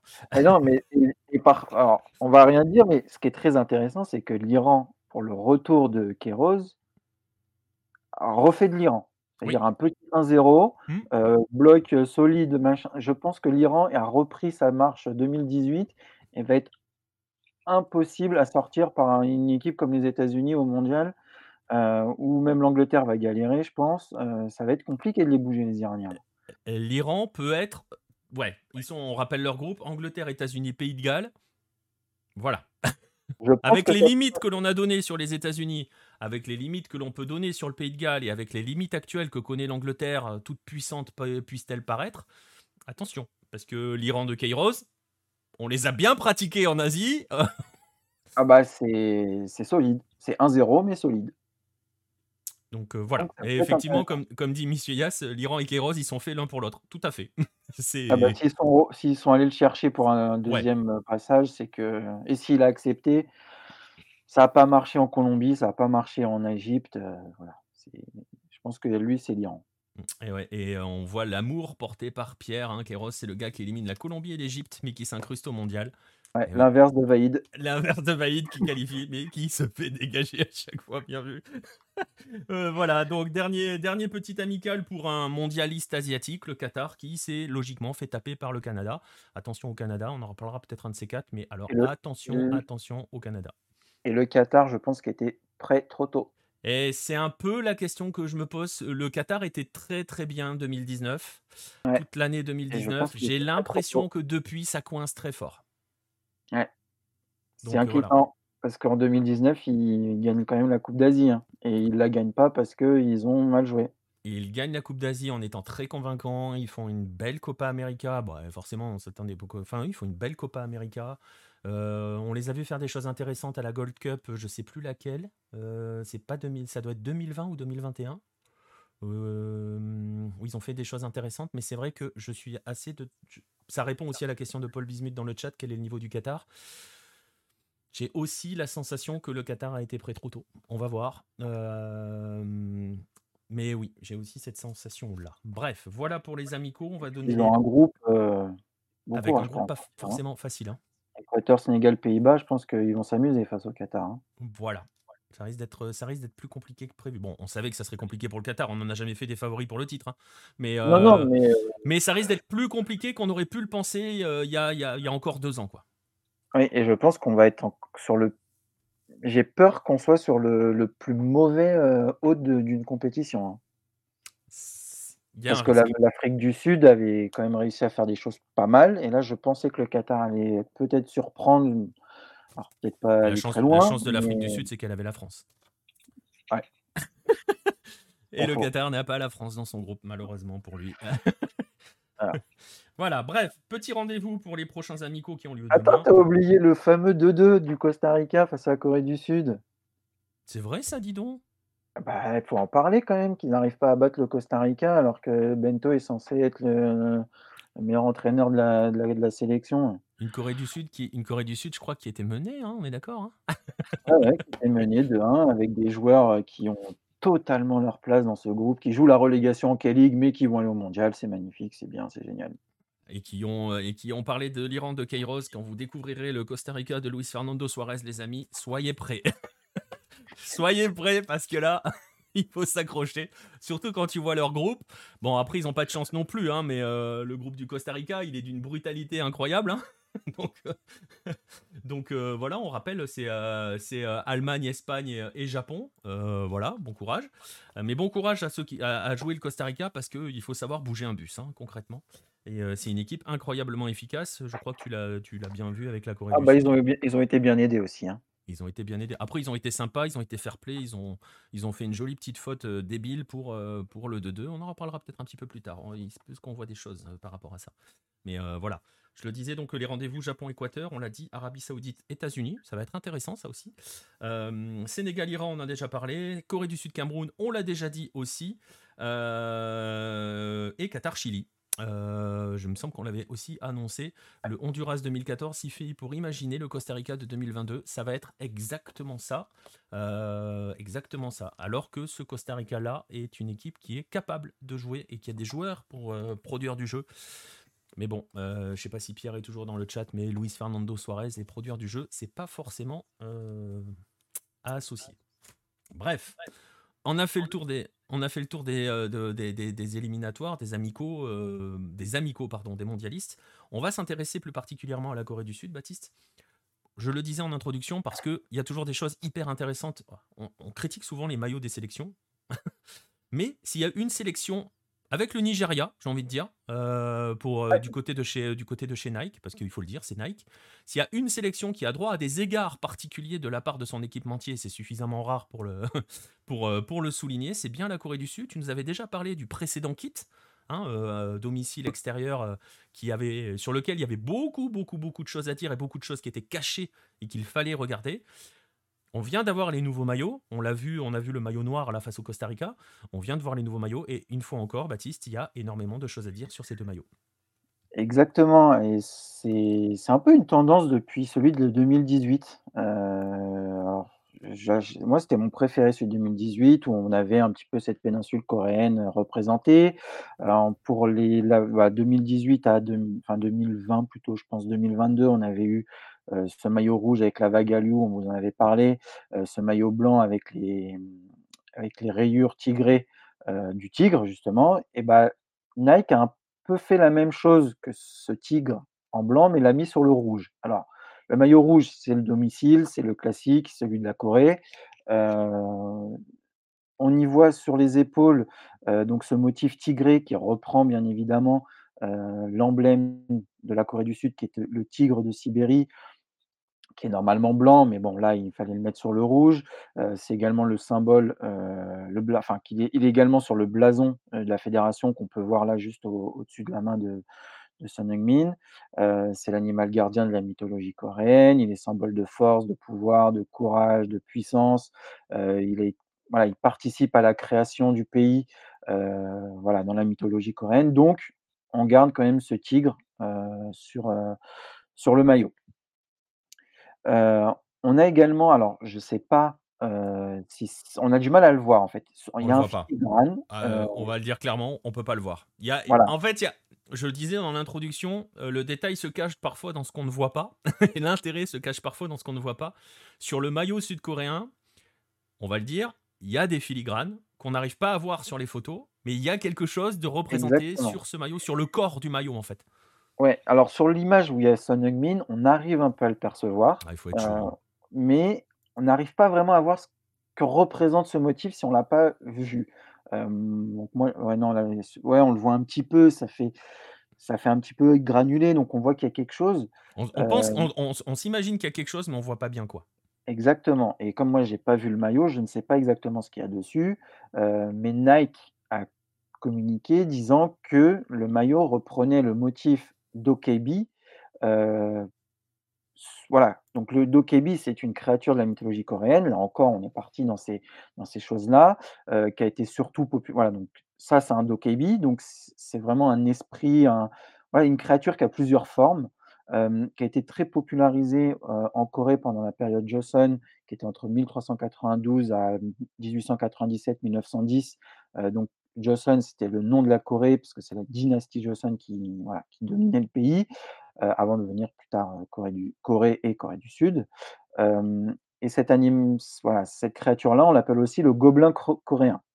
Euh, il est censé avoir plusieurs pouvoirs, des capacités extraordinaires, qui peut être la force, qui peut être l'intelligence, etc. Enfin, pas mal de choses qui lui permettent d'interagir avec les humains, soit en les aidant, donc un, esprit qui, va venir être euh, voilà, aux côtés des, hommes, ou alors en se jouant d'eux, parce qu'il peut être un peu farceur, il peut, il peut être un peu espiègle, etc. Donc il y a tout ça qui est dans le dokebi.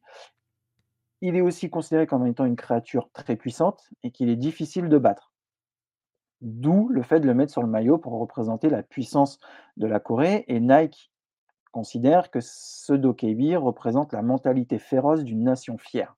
Voilà les mots qu'ils ont utilisés dans leur description du maillot. Et est-ce que leur euh, filigrane ne serait pas ce que l'on voit sur euh, le eh ben, torse?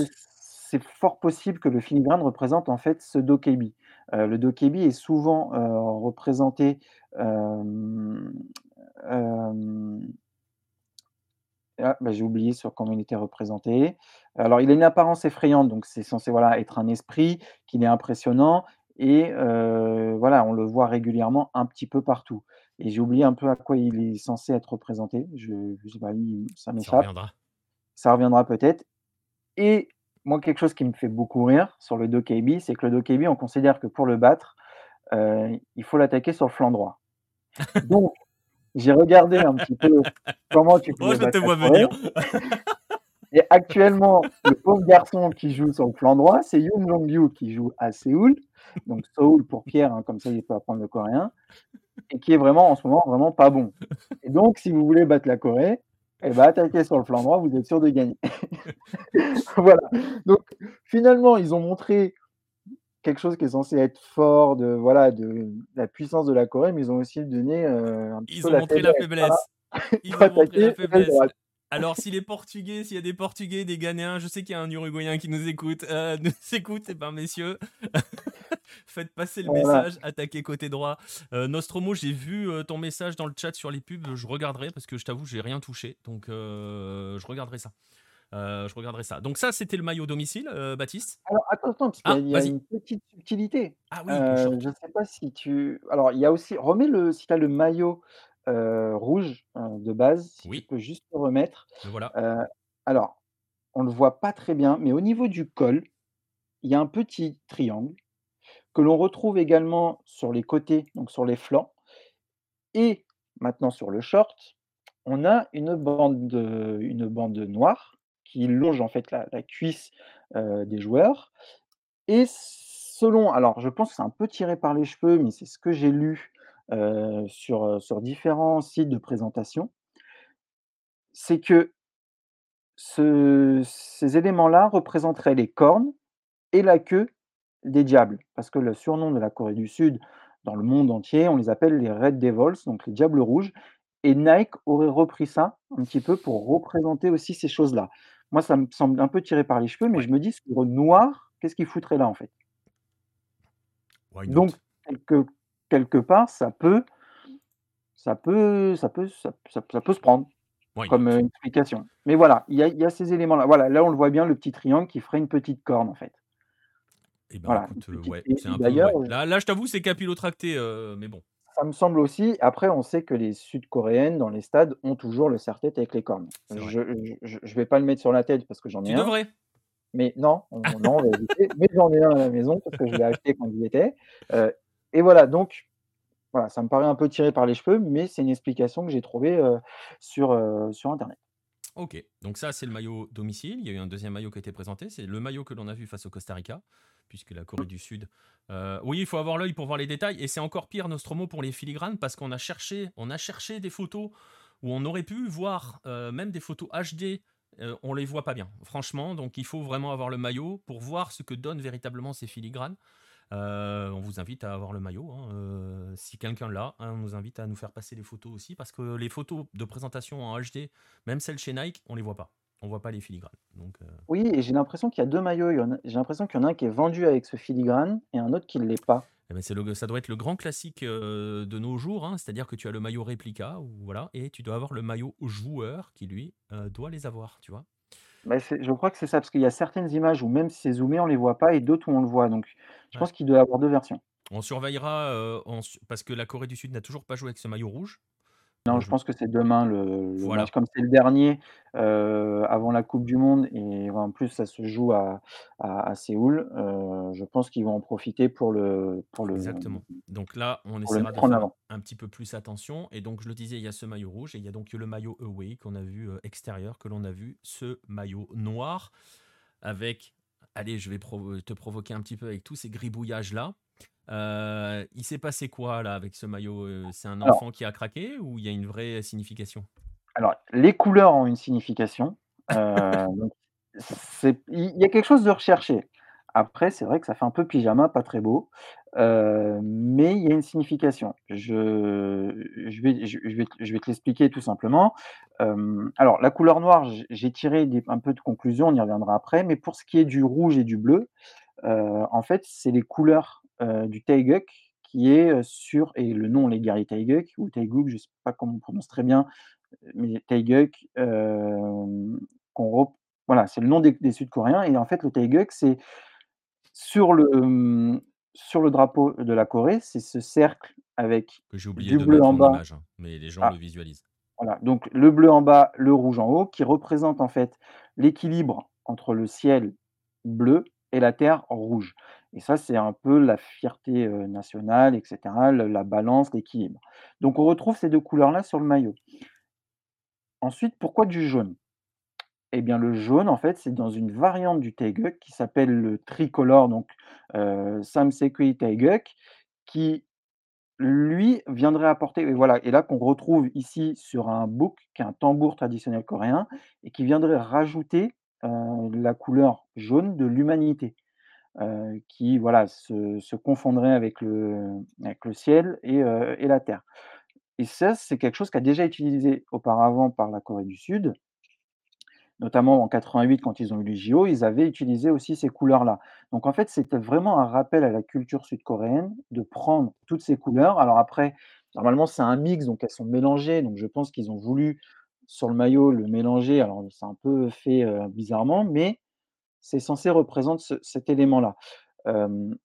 Pourquoi ensuite avoir mis du noir? Alors ça, c'est vraiment quelque chose alors j'ai pas trouvé d'informations, mais j'imagine que le noir, si on part du Taegeuk qui est sur le drapeau, pourquoi le noir ne serait pas en fait les trigrammes du drapeau, qui représentent, l'air, le feu, l'eau, la terre et qui seraient à la fois mis, dans le dans le maillot et la couleur blanche, bah, ça serait le en fait, la couleur blanche du drapeau, on le retrouverait sur le blason de la Corée, heu et de la fédération. C'est des explications que je trouve et notamment aussi derrière, donc là, on le voit bien, sur le col derrière, en fait, il y a écrit, hem, il y a écrit le nom, en fait, Daehanminkook, qui est le nom de la Corée du Sud en en en coréen. Donc heu, pays des Han, nation des Han et voilà, c'est ces explications que j'ai trouvées. Pour les couleurs jaune, heu, bleu et rouge, celles-là, c'est les officielles, hem, Nike a bien communiqué dessus. Pour le reste, c'est un petit peu moi qui ai hein, peut-être surinterprété, heu, mais je comprends pas autrement pourquoi il y a du noir. Ouais, Parce que le noir en Corée du Sud, bon, on n'a pas vraiment de symbole de noir. Potentiellement le la couleur du parce que je sais que le la mascotte, la mascotte de de Pyongyang, heu, de Pyeongchang, pardon, Pyeongchang même. 2018, oui, c'est pas pas le même pays. Pyeongchang 2018, heu, il y avait le tigre et il y avait un ours qui était noir et le tigre et l'ours sont les 2 les 2 animaux de la mythologie coréenne qui ont participé à la création du du pays. Donc il y a ce noir-là, il peut être peut avoir plusieurs interprétations. Quoi qu'il arrive, moi, ce maillot, je le trouve immonde. Vraiment, il y a Nostromo dans le chat qui euh, voit euh, quelque part, euh, il- il- qui nous dit qu'il a vu ces couleurs-là sur un drapeau du royaume de Corée avant euh, la colonisation japonaise. Le les le couleurs. le le avec le noir, Non, je pense me qu'il parle des trois, du bleu, jaune, rouge. mmh, je je sais pas. Après, je sais que sur le drapeau de la période Joseon, il y avait du noir, mais c'était un peu comme les trigrammes, en fait, c'est-à-dire c'est du noir au contour, donc je sais pas trop ce que représente ce noir. Ok. clairement, Non, il le parle du bleu, jaune, rouge. hein. D'accord, le bleu, jaune, rouge, oui, c'est possible. C'est souvent utilisé. Bah, d'ailleurs, on l'a vu sur le Ouais, sur on le vu sur le tambour là. qui voilà, qui qui est utilisé, heu, régulièrement aujourd'hui, heu, Mais puisque ça parle du bouddhisme et cetera, qui était la religion, principale en Corée. Mais en tout cas, euh, pour répondre à Pierre, non, c'est pas un hommage à la Colombie. On la vient d'expliquer d'où venaient ces trois couleurs qui sont aussi donc très présentes, euh, très présentes en, en Corée du Sud, historiquement parlant. Euh, voilà ce qu'on pouvait dire sur ce maillot sud-coréen. Euh, on attend le rouge demain, hein. on verra. Oui, bah, après on le verra, je pense qu'on le verra pas aussi bien qu'eux le voient, mais après le le rouge, il est classique, moi je le trouve plutôt plutôt mieux que le précédent. J'aimais pas le précédent, Bah, tu, c'est- alors on en avait, on avait déjà eu ce débat sur le précédent euh, parce que parce que j'étais pas fan non plus moi du précédent et euh, toutes les personnes qui l'ont eu entre les mains m'ont tous dit il est exceptionnel. Donc euh, voilà, Hum, j'ai un, pote qui avait su de Ouijo euh, voilà, euh, en sélection, il m'a dit il est exceptionnel le maillot. Voilà, ouais, c'est vrai que l'impression visuelle de loin et à la télé, c'était pas fou. hein. Moi, je préfère ce rouge-là avec le le, celui de l'extérieur de 2018. Celui de l'extérieur de 2018 était vraiment très beau. Moi, j'aime beaucoup. En tout cas, on verra si ça suffit à éliminer un autre euh, géant européen. Euh, Puisqu'on rappelle, hein, je le rappelle une dernière fois, Corée du Sud dans le groupe du Portugal, du Ghana et de l'Uruguay. Il commence par qui euh, la Corée du Sud à la Coupe du Monde? Heu, l'Uruguay, L'Uruguay. Très bien. Bah, tu semble, hein. transition. Magnifique. On est, on est les rois des transitions ce soir. On va, on va clore. Oui, ça veut dire que le maillot blanc pour les matchs extérieurs, Nostromo, oui, là, ils vont jouer avec le, Ah oui, ils vont jouer avec le noir. c'est noir et, et rouge. Il n'y a, plus de, a plus maillot, euh, de maillot, euh, de maillot blanc. C'est fini. Jusqu'à euh, dans deux ans. euh, ou peut-être. Là, je sais pas s'ils vont en faire un pour la Coupe d'Asie. Ce qui enterre définitivement les, les gens qui ne voient pas les couleurs et euh, ce qui enterre définitivement les derniers rescapés qui ont une télé noir et blanc, puisqu'on se souvient qu'à l'époque, il fallait toujours un maillot foncé, un maillot clair. Là, on a deux maillots qui, en noir et blanc, sont assez foncés quand même. Voilà, bref. Faut. Voilà, euh, c'est comme ça. Mais bon, voilà, on va Ça va, ça va durer trois matchs, ne t'inquiète pas. Ah, ça y est, l'optimisme de Baptiste euh, parle Non, encore. Ah, Ah non, c'est pas un optimisme, c'est un souhait qu'on en finisse au plus vite et qu'on passe à autre chose. Ouais, mais si ça va plus loin, t'inquiète pas, tu seras le ira pas plus loin. Je si, compte sur l'Uruguay pour ne pas que ça aille plus loin. Ah, je- Bah, alors voilà, franchement, voilà. Très franchement, dans ce groupe-là, c'était pas l'Uruguay qui m'inquiétait. Mais, euh, mais bon, voilà, on verra. Je sais pas si, euh, si Jérôme est dans le coin. Alors j'ai Si, il vient de dire moi aussi. Ah, je le. Bah, bonsoir Jérôme. Bon- bonsoir, euh, Nicolas. Et on t'entend parfaitement, magnifique. Tu vois, t'as vu là, on, on est sur la transition puisqu'on va y aller en Uruguay. Euh, on était dans les amicaux, euh, dans, les, dans les amicaux internationaux. Tu, tu l'as vu toi le Iran-Uruguay? Oui, alors quelques petites remarques euh, sur tout ce qui a été dit. Oui, alors l'Iran est vraiment pas folichon. hein. C'est, euh, on a beaucoup parlé Ah en oui. Uruguay aussi que c'était un, un problème du fait que l'équipe joue avec une équipe B euh, au niveau de l'Uruguay. Un problème particulièrement euh, aigu, euh, notamment en défense, puisque Araujo euh, s'est blessé dès le début, euh, presque enfin, dès, dès la première minute, il me semble, du match, euh, et va se faire opérer, donc très très douteux euh, pour la Coupe du Monde ce qui n'arrange pas les affaires évidemment euh, du Tornado Alonso. Mais, Oh, mais un match un peu. Godin Coates. Oh, Euh, bah ouais, mais Godin est aussi fortement blessé. oui, mais il est en train de revenir. Il est en train, il est en train de s'entraîner, mais bah, c'est bien de jouer hein, aussi un petit peu au football avant de jouer une Coupe du Monde. Si tu viens avec une défense, une charnière centrale qui n'a pas joué un match depuis trois mois, ça peut être pour- potentiellement compliqué. Et, et le match s'est joué dans une ambiance un petit peu étrange, puisque pour rappel, c'était à huis clos, euh, les Autrichiens n'ayant pas voulu vendre des places aux Iraniens au vu des sanctions, grosso modo, d'après ce qui a été dit. Donc vraiment un match amical dont au final, je pense, l'Uruguay se serait bien passé.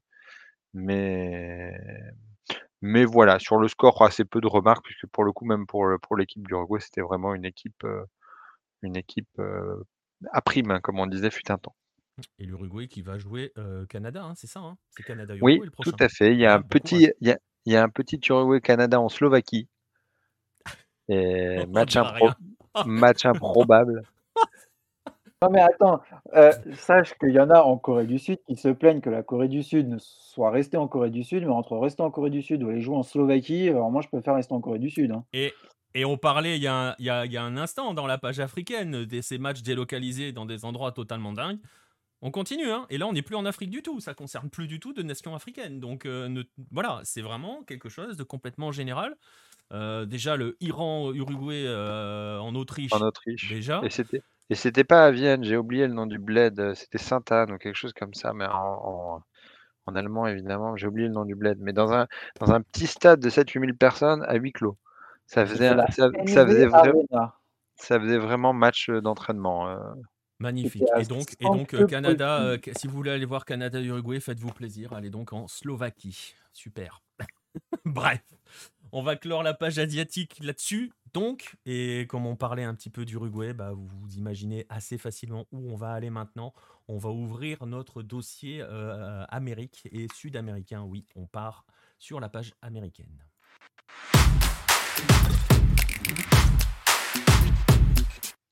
Alors sur la page américaine, il ne va pas être question de, de sélection parce que déjà je vais pas, je vais pas aller chercher euh, euh, Marcelin sur le Brésil qui continue ses matchs d'entraînement. Euh, Marcelin qui se prépare à soulever la sixième, hein? Au Havre, alors on, peut parler aussi, parce que tu disais à l'instant d'aller voir en Au Slovaquie. Havre et le prochain est Aller, au voir le Brésil au Havre est quand même quelque chose. euh, Brésil aussi, Ghana euh, au Havre et euh, Tunisie Brésil au Parc. Après en même temps, euh, c'est pas Marcelin qui va me contredire, mais euh, à part en éliminatoire, le Brésil, euh, il connaît pas son pays. hein. Euh, non, on a déjà fait un podcast euh, là-dessus et ça fait très longtemps que les matchs amicaux ne se jouent plus au Brésil. C'est où soit soit en Europe, soit aux États-Unis, soit aux Émirats Arabes Unis, mais, mais plus au Brésil. Voilà. Donc voilà. Bref, on va quand même en rester là pour, pour la partie sélection, la partie, oui, la partie sélection au pluriel. Et on va s'intéresser à l'actualité, et une actualité qui est au Brésil et qui, vous allez voir, a aussi un écho en Uruguay, parce qu'il y a un modèle uruguayen dont on va parler. Euh, cette actualité, euh, et c'est celle qui a un petit peu entraîné euh, l'idée de, ce dossier, d'ici quelques semaines, Marcelin, City, le Citigroup devrait débarquer au Brésil et devrait arriver à Bahia. Alors, on va d'abord répondre à cette actualité, on va d'abord faire un petit point sur les éléments du dossier. Euh, pourquoi et comment ça se fait, cette arrivée du Citigroup à Bahia alors, une nouvelle loi donc, qui date euh, de 2021 qui a créé euh, la SAF, donc Sociedade Anonima de Football. je pense à un moment, il faudrait qu'on fasse un podcast pour, expliquer encore un peu plus en, détail. mais c'est un système qui est proche des clubs empresas, donc qui existait déjà avant au Brésil, avec une petite différence, et qu'il y a des avantages fiscaux euh, qui sont plus importants. Mais en contrepartie, euh, les, clubs doivent montrer plus de transparence euh, concernant les finances. Donc c'est vraiment un changement par rapport aux clubs au Brésil où la majorité ont un statut d'association, où là le, président du club est élu par les sociaux pour un mandat de, trois ans en général, et après il y a, des nouvelles élections avec des, autres candidats. Donc la SAF, ça permet bah, d'avoir une, longévité et donc euh, d'attirer des, investisseurs. Euh, on a vu, euh, il y a eu Cruzeiro avec Ronaldo, Botafogo avec John Textor et Vasco, c'est aussi en train de se faire, ça prend un peu de temps avec cette, partners. donc le groupe City a discuté avec l'Atlético Minero, qui devrait également se transformer en SAF, donc pas avec le, City Group, puisqu'ils ont pris 90% du, capital de Bahia. Euh, il va y avoir 10% qui restent euh, à l'association. Donc le projet doit, encore être approuvé euh, par les conseillers et les sociaux du club. mais il y a encore 10% qui vont rester à l'association et ça empêche le, changement de couleur ou de logo ou aussi du, nom. 10% c'est suffisant. suffisant. Dans, dans l'accord en tout cas qui a été signé avec le City Group, oui, il faut l'accord de l'association pour changer le, le l'identité du club, soit les couleurs, le logo ou, euh, ou le nom. Donc on euh, n'aura pas ce logo là hein, que j'ai mis de manière amusante, ce Bahia City. malheureusement non. euh, je suis pas sûr que tu aies envie de dire malheureusement. malheureusement, une petite ironie quoi. Mais, mais on l'a vu donc avec, avec Torquay qui était devenu euh, Montevideo City Torquay. Ça sera pas le cas pour, euh, pour Bahia. Et le maillot aussi va rester le, tricolore traditionnel que, j'aime beaucoup. Euh, même si pour le deuxième maillot, troisième maillot, là, un maillot bleu ciel euh, comme Manchester City euh, est possible. Ouais, et on se souvient, petite anecdote, souvenir au musée du foot de ce maillot vintage de Baya qui était absolument exceptionnel. Donc oui, je confirme sur la beauté de ce maillot tricolore pour répondre à, à, à, je, défonce tous les pseudos, hein, je suis désolé. Euh, premier message dans le chat en plus, voilà, bienvenue, hein, tu as droit à ton, massacre, massacre de pseudos euh, qui nous dit oui, un podcast sur les, SAF au Brésil serait intéressant et on pourra même étendre, hein, parce qu'avec les SAD, euh, on va en parler dans un instant en Uruguay ou même dans d'autres pays comme au Chili, il n'y a pas forcément toujours les mêmes, les mêmes objectifs. Marcelin, vous parlez de de, contrepartie de transparence. Euh, transparence et sociétés sportives euh, SAD au Chili, euh, ça va pas de pair. On va rester quand même sur, sur cette histoire de Bahia qui est donc entre dans la galaxie du Citigroup. Je vous montrerai dans un instant combien de, où on en est dans ce Citigroup. mais une petite question, la première par, rapport à, par rapport à cette arrivée de Bahia, Marcelin, ça a réagi comment du côté des fans? Ça a été plutôt bien reçu. On a vu lors du dernier match des supporters qui portaient la, tenue, traditionnelle des Émirats Arabes Unis, ou sinon plus simplement des, maillots de Manchester City, euh, puisque bah, le club va garder son identité, ce qui est toujours un petit peu le, souci pour les supporters quand il y a un nouvel investisseur. Là, ils sont assurés de, garder euh, leur identité. Et puis, ils sont actuellement euh, en série B, même si ils sont troisième avec 7 points d'avance, donc ils devraient remonter en série A ce qui explique aussi euh, l'intérêt du, City Group. Mais c'est un changement de, dimension pour le club qui pourrait passer dans, les meilleurs clubs de Serie A. surtout qu'il n'y a pas de doute concernant la, santé financière du, du Citigroup. ça peut être le cas, par exemple, avec Botafogo et John Textor, où on ne sait pas exactement ce qu'il peut donner au club. là, Citigroup, normalement, est, est, un investisseur solide. Oui, jusqu'ici, jusqu'ici, il ne devrait pas tomber demain. Si j'ai déclenché l'effet Hello là-dessus, je pose un brevet. voilà, mais ce qui est intéressant sur l'approche par rapport aux fans, c'est là aussi où ça permet aussi de, de, faire en sorte de ne pas trop projeter notre vue à nous sur euh, la façon dont d'autres régions du monde devraient réagir à certaines choses.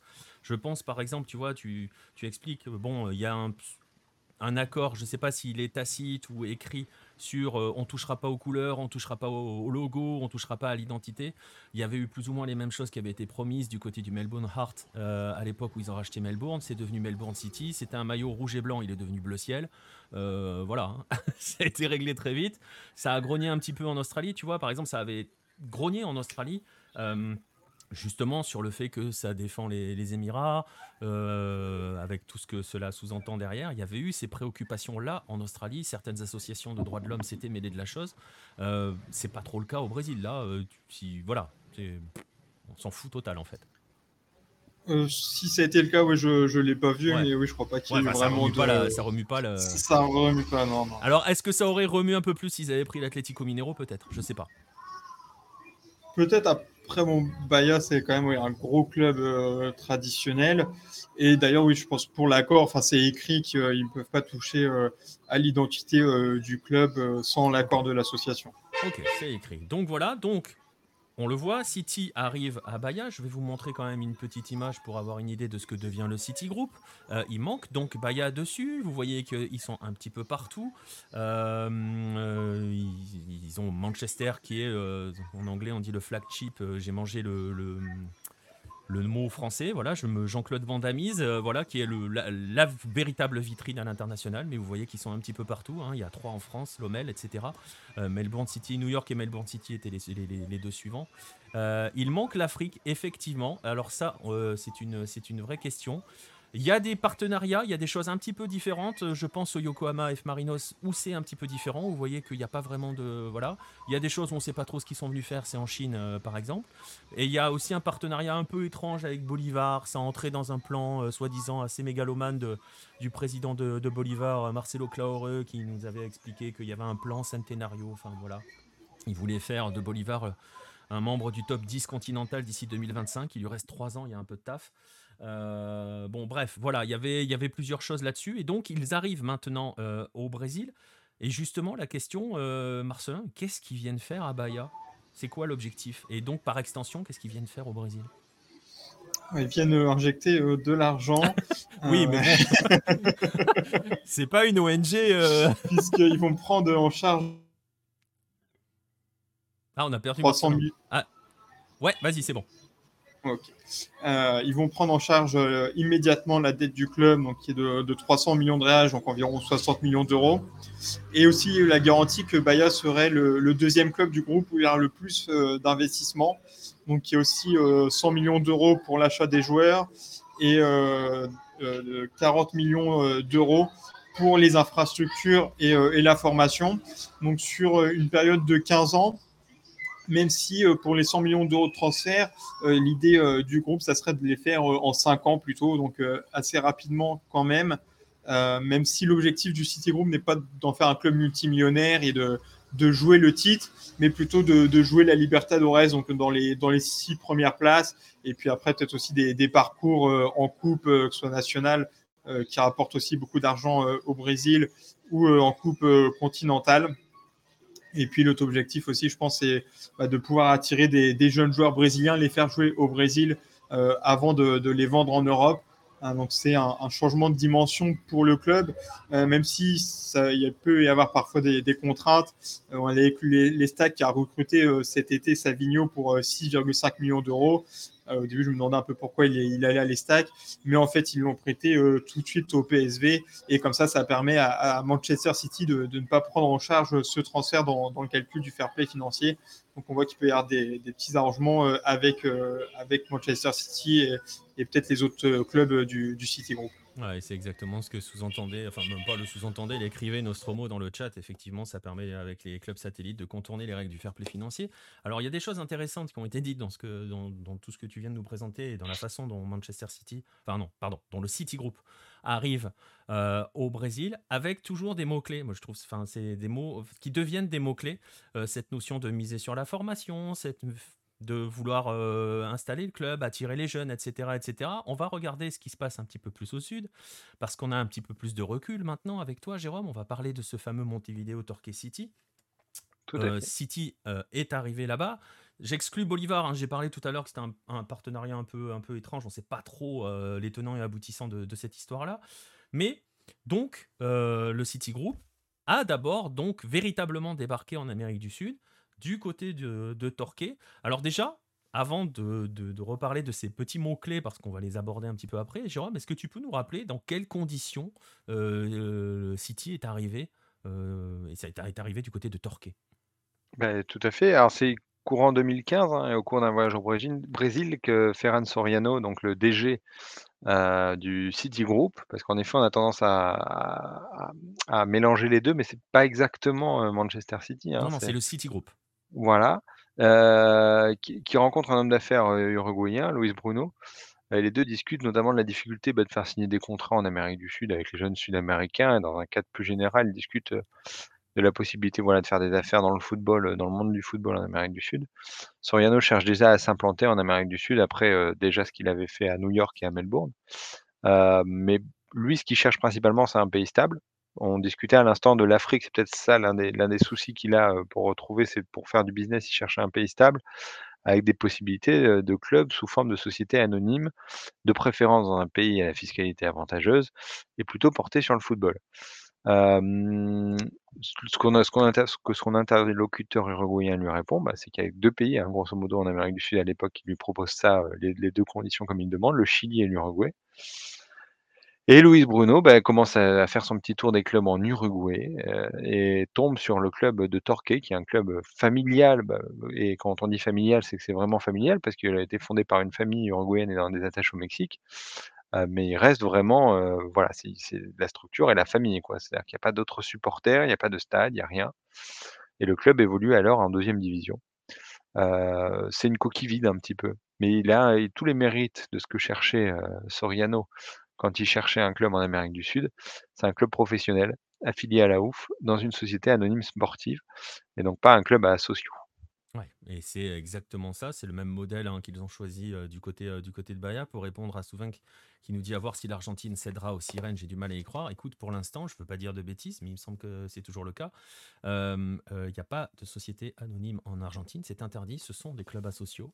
tant que c'est pas permis, ça n'arrivera donc forcément pas. Mais on peut imaginer que s'il commence à y en avoir en Uruguay, au Brésil, pourquoi pas un de ces quatre au Chili même si je pense que c'est pour l'instant un peu moins intéressant, même si fiscalement le Chili c'est sympa, euh, ça risque au bout d'un moment de, grogner. On va voir, on en reparlera peut-être un petit peu après sur la partie sportive euh, par rapport à tout cela, sur les conséquences que ça peut avoir sportive, elles sont pas forcément euh, visibles. Hein. mais, mais bon, bref, voilà, pour l'instant l'Argentine, elle est enfin, elle est vaccinée contre. Elle peut, ça ne veut pas dire qu'elle pourra pas le choper, mais pour l'instant, normalement, elle a moins de chances de l'attraper.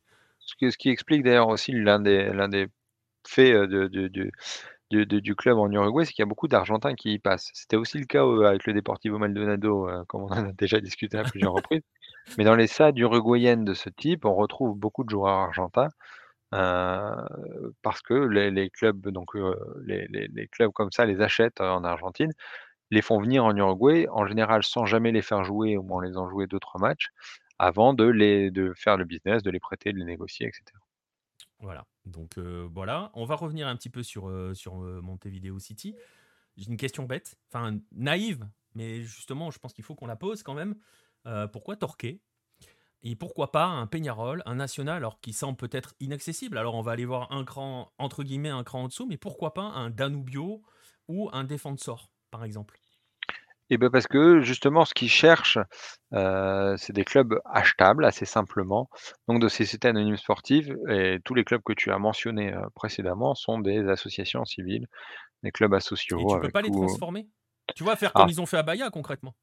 Alors une assemblée de dans ce type de club, l'assemblée des des associés peut décider de donner la gestion à une, à une SAD, qui voilà, qui va gérer les affaires du club. Sauf que tout ça se fait dans des cadres à durée déterminée. grosso modo, dans ce cas-là, le club, le City Group serait pas complètement chez lui. Là, par exemple, à Torquay, ils sont complètement chez eux, ils font ce qu'ils veulent. Si demain ils veulent dissoudre le club, je pense pas qu'ils ont que que personne n'ait un moyen juridique de les en empêcher. Ils sont chez eux. OK. C'est intéressant par rapport à cela. C'est pour ça qu'ils sont, sont pas forcément venus. Là, ils font ce qu'ils veulent. Et justement, euh, tu avais écrit un papier d'ailleurs, euh, je, vous mettrai le lien dans la description euh, quand vous, si vous réécoutez, si vous nous écoutez actuellement en podcast ou si vous réécoutez ou regardez en replay, je mettrai un lien, un papier justement sur l'histoire d'un nom sur ce club-là. à l'époque, quand ils sont arrivés, il y a eu les mots que l'on a entendus tout à l'heure, hein, de la bouche de Marcelin sur, ce qu'ils ont promis, entre guillemets, du côté de Baya. développer des projets d'investissement dans un club, développer la formation, progression au niveau local, voire plus. Euh, voilà, c'est une super lettre d'intention. On sait ce que ça vaut, les lettres d'intention. Hein, sur le... on sait ce que ça vaut. Sur le papier, au final, on a quoi du côté de Montevideo City? Ah ben jusqu'à présent, l'investissement qu'ils ont fait est principalement dans le centre d'entraînement, euh, qui est le seul hein, investissement physique qu'on peut voir, 95 000 mètres carrés, euh, le long de la côte, 5 terrains d'entraînement, un gymnase, des bureaux, une cantine. C'est d'après les joueurs, hein, qui le côtoient l'un des tout meilleurs en Uruguay. Euh, bon, c'est aussi un bâtiment assez simple, hein, c'est pas un investissement, euh, du siècle, quoi. Ça coûte beaucoup moins, cher que de construire un stade, par exemple, que de construire 5 terrains ou 10 terrains d'entraînement pour un club de football. Mais c'est vrai que ça avait beaucoup fait parler, hein, à l'époque. Là, j'ai mis une image de ce fameux centre d'entraînement. ça avait fait beaucoup parler, hein, justement, ça a entériné la puissance du projet Montevideo City, Oui, parce qu'avec ils ont alors ils ont cette capacité pour plusieurs choses de beaucoup mettre en avant quand même la communication. Ils sont très, ils sont je pense que, bah, forcément, hein, ils ont des structures au-dessus, euh, qui centralisent un petit peu tout ça et ils font des magnifiques images à chaque fois. Ils ont un très beau site internet. c'est les premiers à être très dans les dans le superlatif quand ils vendent quelque chose. C'est très alors c'est bizarrement parce que ça n'a aucun lien avec les États-Unis, mais c'est très américain dans la communication. mais mais après, y a, voilà, ça manque un petit peu de substance quand même. Voilà. Et, justement, alors l'autre plan, voilà, on l'a dit. pour l'instant, la seule chose concrète qu'il y a par rapport aux investissements, etc., etc., c'est ce bâtiment que vous voyez. Et sportivement, ça donne quoi, Montevideo Torquay City? Bah, des montagnes russes jusqu'à présent. là, on est plutôt dans un, creux. Euh, le club, donc le club est racheté en 2015-2016, le temps que ça se fasse. Le club monte presque instantanément en 2017 et redescend immédiatement en 2018 avant de remonter en 2019. On pense que le club est stabilisé parce qu'il fait deux bonnes saisons avec plutôt des bons joueurs, des premières qualifications continentales, une bonne dynamique. Euh, mine de rien, le club fait deux fois quatrième euh, en 2020 et 2021 avec les saisons un peu spéciales qu'on a vécues. Et en 2021, avec cette quatrième place, ils se qualifient pour le premier tour de la Libertadores. Et ils vont jusqu'au tir au but avec le Barcelona de Guayaquil, qui est quand même, euh, qui est, quand même une belle performance, puisqu'on sait à quel point ces Équatoriens sont coriaces. Ils sont les rares à résister euh, ces dernières années, donc oui, c'est une vraie perf. Voilà, on est d'accord. et là, pour le coup, en 2022, bah, le club a eu du mal. on a vu en début d'année, fin 2021, début 2022, les meilleurs joueurs partir ils ont aussi eu des problèmes avec les entraîneurs pour recruter. Il y a des petits bruits dans la presse voulant que certains entraîneurs aient refusé parce que la direction du club leur imposait les joueurs à mettre sur le terrain. Donc il commence à y avoir un petit peu avec, avec le donc là, l'absence de recrutement. On ne sait pas pourquoi, si c'est une politique, si c'est, si c'est une volonté. il commence à y avoir, une dichotomie entre ce ce qu'ils nous disent à chaque fois justement le la beauté du jeu, le, le, côté formation, jeune, investissement, et la réalité qu'on voit sur le terrain avec bah, les meilleurs jeunes sont partis, donc il reste que des vieux briscards un petit peu comme Sébastien Ribas, qui, est, qui, a été magnifique au tournant des années 2010 à Dijon quand il était meilleur buteur de la deuxième division française, mais qui commence forcément à, à vieillir un petit peu, ou, ou Mendy qui était aussi un bon joueur à côté de National, mais qui, voilà, a un petit peu vieilli. et à côté de ça, bah, donc voilà, il n'y a pas de renfort de joueurs. Le peu de joueurs qu'on voit revenir, c'est des joueurs comme, euh, Pierre Marine, qui est le gardien, qui était parti, en 2021, à Lommel en Belgique, une autre filiale, en prêt, où il n'a pas joué. Donc a priori, bon, ils ont estimé qu'il n'avait pas le nouveau, donc il y retourne. Il retourne en Uruguay, c'est un petit peu compliqué pour lui, ces derniers temps. Euh, donc en fait, pour au niveau des supporters là, du public ah, au niveau des supporters, je dis supporters, c'est, euh, l'un des points que j'ai pas encore abordé. Il y a pas de supporters, c'est l'un des avantages aussi pour, euh, le City Group, à Torquay, c'est qu'il y a pas de supporters. Il y en a aucun, ils sont 12, à se déplacer, quand il y a quand il y a un déplacement. Ils ont pas de stade de toute façon, donc voilà, il y a pas de souci de ce côté-là. Mais donc dans le public en général, ce qui est le problème là qu'on voit, c'est qu'on a l'impression que le club a pas forcément toujours comme objectif de gagner ses matchs, euh, mais d'autres objectifs comme de sortir des joueurs, de les faire envoyer dans les filiales etc. De les faire monter en et en s'arrangeant sur les transferts parce qu'on a vu de certains joueurs partir dans les dans dans dans les dans d'autres clubs filiales comme New York City, hein. Il y en avait il y a quand même 2-3 qui sont partis à à à New York. Et, on ne connaît pas les montants des transferts. Parfois, c'est en prêt, ce qui est bizarre, parce que, a fortiori, quand on forme des jeunes bons, l'objectif, c'est plus de les vendre que de les prêter à un autre club euh, dans des conditions avantageuses.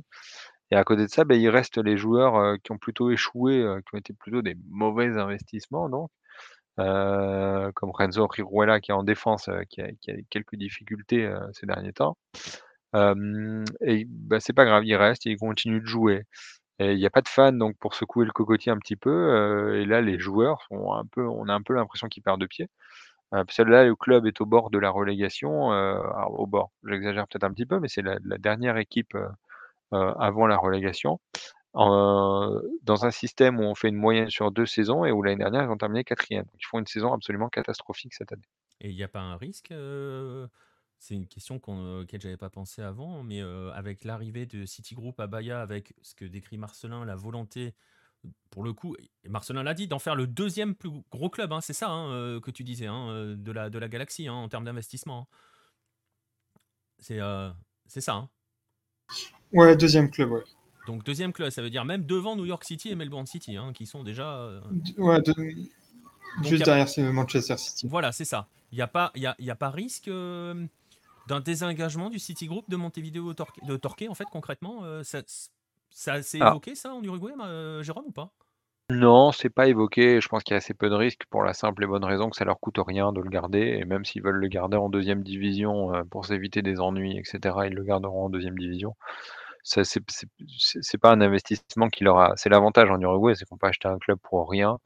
Ils n'ont pas construit de stade, ils ont construit un bâtiment avec cinq terrains d'entraînement, mais je pense que ça, pour eux, c'est à peu près le pourboire au serveur euh, pour le restaurant du 31 décembre. Et donc, donc, je pense pas qu'ils se désinvestiraient parce qu'en plus, ce serait peut-être pas bon pour leur image, alors qu'ils peuvent très bien le club laisser vivoter le club en deuxième division et s'en servir peut-être plus tard s'ils ont des problèmes au Brésil ou quoi que ce soit. Donc c'est vraiment dans, dans, mais ça dénote un petit peu toute cette conversation, dénote un petit peu l'état d'esprit. Ouais. non, non, mais c'est, mais, mais c'est intéressant parce qu'il y a aussi ce côté, tu le disais, formation, on a vu ce centre et tout. Pour l'instant, si tu n'investis pas dans, en allant chercher, ils avaient parlé d'attirer les meilleurs jeunes, c'est pas le cas. C'est plus le cas.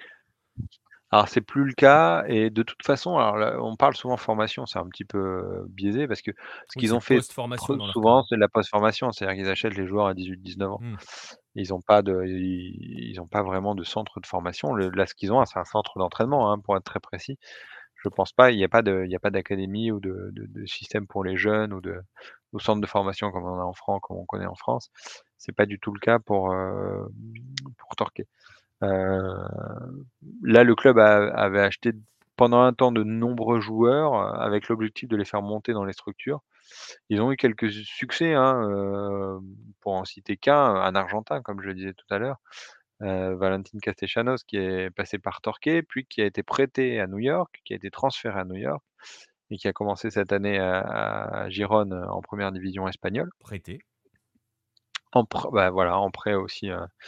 J'avais pas cette info-là, mais voilà, toujours avec, avec aussi une, opacité, hein, sur les, sur les, sur les deals dans ces cas-là quand ils sont en interne, chez eux. Oui, parce qu'on rappelle, et là pour le coup, ça a été connu, River Plate avait, proposé 18 millions d'euros pour, Tati Castellanos, qui a cartonné en MLS l'année dernière, hein, parce que ça a fonctionné, New York City l'année dernière en MLS. Tati Castellanos, River a proposé 18 millions d'euros qui ont été refusés par New York City pour l'envoyer en prêt à Giron. Voilà. Et Tout est dans le voilà. Et donc c'est aussi le, le, problème, c'est que voilà, euh, quand ils injectent, enfin, ils injectent un petit peu d'argent à Torquay pour acheter des jeunes, mais il n'y a pas, a pas de notion de plus-value. Enfin, la plus-value se fait en interne, quoi. Ouais, c'est ça. C'est-à-dire qu'en fait, on le fait grimper euh, dans tous les sens du terme. On le fait, non, on le fait pas forcément grimper. On l'envoie d'une filiale à l'autre, euh, quitte à le ramener à, d'où il venait au départ, hein, si ça fonctionne pas, quoi. Voilà. Il y a un autre exemple de, succès euh, qui est Santiago Rodriguez qui, qui, a mmh. priori marche plutôt bien du côté de, New York City euh, ces derniers temps. Voilà. Euh, oui, vas-y. Mais il y a aussi bah, des exemples plutôt d'échecs, hein, comme je le disais pour le gardien tout à l'heure, Pierre Marine, qui était parti en Belgique avant de revenir, en ayant peu joué. Quoi. Donc les voyages se font vraiment dans les deux sens. Et, c'est peut-être aussi un peu pour ça qu'ils investissent au Brésil, c'est qu'il y a ce problème en Uruguay où ils peuvent pas faire jouer en Uruguay plus de trois étrangers sur la feuille de match. ce qui leur a posé pas mal de problèmes parce qu'ils avaient acheté pas mal d'Argentins et le problème c'est qu'ils pouvaient même pas les faire jouer en Uruguay, ce qui complexifie un petit peu la tâche pour les, leur faire prendre de la valeur. donc c'est peut-être aussi l'une de leurs idées dans, l'investissement au Brésil et peut-être ultérieurement dans d'autres pays, ce sera de, voilà, d'avoir une antenne un petit peu dans, chaque pays pour pouvoir faire jouer les joueurs, parce que beaucoup de pays d'Amérique du Sud auront cette limite du nombre de joueurs étrangers euh, dans, leur 11 de départ. Ouais, bah on verra, mais on le voit. Hein, euh, Red le Rouge parle de multinationale du foot. Oui, là, on est sur une véritable multinationale qui n'a pas forcément d'objectif. De... Enfin, c'est pas très clair hein, sur certaines choses. On va voir l'autre aspect. Il y a aussi, j'ai vu passer ce message, je ne sais plus qui l'a mis tout à l'heure, sur, euh, sur l'histoire des, euh, des prêts, euh, des prêts un peu obscurs, des transferts un peu obscurs. Oui, on a des prêts un peu obscurs. Melbourne City, c'est l'exemple absolu. Hein. Il, y a eu, il y a eu des cas de joueurs qui sortaient du, du salary cap. David Villa qui vient faire 4 matchs bah, en attendant de rejoindre New York City, chez qui il a signé. Kim Cahill qui est signé dans des conditions particulières. Et puis dans l'autre sens, c'est pareil. Il y a des joueurs qui sont achetés par Manchester City, prêtés euh, à Melbourne City, euh, prêtés dans des clubs et qui finalement finissent par, euh, par revenir en prêt à Melbourne City, échappent à tout contrôle en termes de salaire. Et oui, forcément, ça a des conséquences. Donc on le voit, c'est des petites des petites euh, comment dirais-je des petits arrangements au niveau des actifs que sont devenus les joueurs parce que là on parle juste de déplacement d'actifs je sais à qui je dis ça euh, je sais pas si c'est le bon terme hein, tu me le dis hein, si je me trompe mais c'est un peu ça hein. C'est à moi, c'est mal la question, mais, mais destinée, euh, excuse-moi. oui, mais, mais, mais je dois dire que j'aimerais bien comprendre l'intérêt exactement. Parce que, parce que je, c'est vrai qu'on parle de pyramide depuis tout à l'heure, mais je n'ai pas d'exemple, et tu pourras peut-être me corriger, de beaucoup de joueurs qui soient arrivés à Manchester City. Bah justement, on pensait que Tati Castellanos serait un exemple. Oui, mais alors avec ce qu'ils ont recruté, etc. Je suis d'accord, oui, bah oui, quand tu recrutes alors des Julian Alvarez, Tati Castellanos, tu t'en fiches, je suis d'accord. Mais bon. Voilà et il y a quand même ce qu'il y a d'impressionnant, c'est la quantité de mouvement aussi. à Torquay, il y a quand même beaucoup, beaucoup de joueurs qui partent en prêt, de joueurs qui partent en prêt avec des prêts pas forcément très logiques comme, heu, qui était qui avait fait une très, très bonne saison l'année dernière et qui est parti au Mexique. qui rendent pas ce qui est pas forcément leur leur plan de jeu, quoi. C'est-à-dire que logiquement, on pourrait se dire, soit ils peuvent le laisser en Uruguay ou le faire, ou le faire monter dans une filiale. Pourquoi le faire partir à Santos Laguna D'après ce que tu pourras peut-être me le confirmer, je pense pas que Santos Laguna ait aucun lien avec le City Group. Pas que je sache. Voilà. donc il y a vraiment beaucoup de choses qui, qui manquent de sens, principalement. C'est voilà, qui, qui, ne s'expliquent pas. et, l'absence de sens et de direction fait que les joueurs qui y restent ont tendance à perdre la motivation. On a vu des matchs de Torquay ces derniers temps où les joueurs, clairement, on n'avait pas grand-chose à faire, euh, presque de, de, jouer et de gagner. Donc c'est vraiment, euh, c'est vraiment quelque chose de spécifique. C'est vraiment quelque chose de spécial. Et, et, justement, c'est là où ça va être intéressant parce que là, on va revenir au Brésil et on va voir l'autre modèle. Parce que forcément, quand on parle de multinationales du foot, on pense au City Group et on pense à Red Bull, forcément. Red Bull qui, lui, justement, a une véritable pyramide qui est identifiée, en tout cas. Alors pareil, je vais, vous montrer un petit peu la galaxie Red Bull, qui est plus petite hein, pour le coup, quand on compare au Citigroup, qui est plus petite. Euh, eux, pour le coup, ils avaient un, un programme en, en, Afrique, au Ghana, qui a été fermé hein, en 2014. Il leur reste donc euh, ce qui est la maison mère, et c'est comme ça qu'elle est considérée. Euh, pour avoir discuté avec Florian Vallot, je, vous je, vous invite à aller voir dans le, dernier mag, dans le numéro 20, son interview, il parle du modèle Red Bull, puisqu'il a joué au New York Red Bull. la maison mère, c'est Leipzig qui fixe le cadre. Et il y a une véritable pyramide, c'est-à-dire que euh, Leipzig est au-dessus de tout le monde. Dessous, c'est Salzbourg avec euh, sa, filiale Liefering. Et en dessous, c'est le New York Red Bull, jusqu'ici. Et donc, les joueurs peuvent transiter entre ces. Euh, les joueurs et même les techniciens peuvent transiter. On pense à Jesse March, par exemple, qui est passé par les différentes filiales. Là, il y a cette notion de pyramide. Et Marcelin, euh, Red Bull est arrivé au Brésil. Alors, il est arrivé une première fois en 2007, euh, mais il a surtout tout changé, entre guillemets, en débarquant à, Bragantino. c'est là où ça a véritablement accéléré pour, pour, Red Bull. Oui, il y a une fusion donc, en 2019 entre Bragantino, donc un club historique du Brésil, et le Red Bull Brésil, donc, qui avait été fondé par le groupe Red Bull en 2007 euh, qui avait fait des résultats intéressants au début dans, le championnat Paulista, mais après qui n'arrivait plus à, décoller, qui était un peu bloqué en, série D. Euh, donc il y a eu cette fusion pour repartir euh, en série B et le Red Bull Bragantino a terminé champion de série B dès la première année. Donc c'est un club qui a le, statut de, de, club et empresa, donc c'est c'est pas une SAF, c'est vraiment là une entreprise qui finance le club. il y a un autre exemple en Serie A brésilienne avec Cuiabá, euh, qui est financé par la famille Dresch, qui, est, propriétaire euh, euh, d'une entreprise qui fabrique des pneus, même si a opté fin 2021 pour le système de la SAF, ce qui n'est pas le cas de, Red Bull Bragantino. Comme ça, ils n'ont pas l'obligation de, se plier à ce principe de, transparence de la SAF. D'ailleurs, en, mai 2021, le Red Bull Bragantino n'avait pas publié son bilan financier, et euh, cette opacité avait fait réagir euh, au Brésil.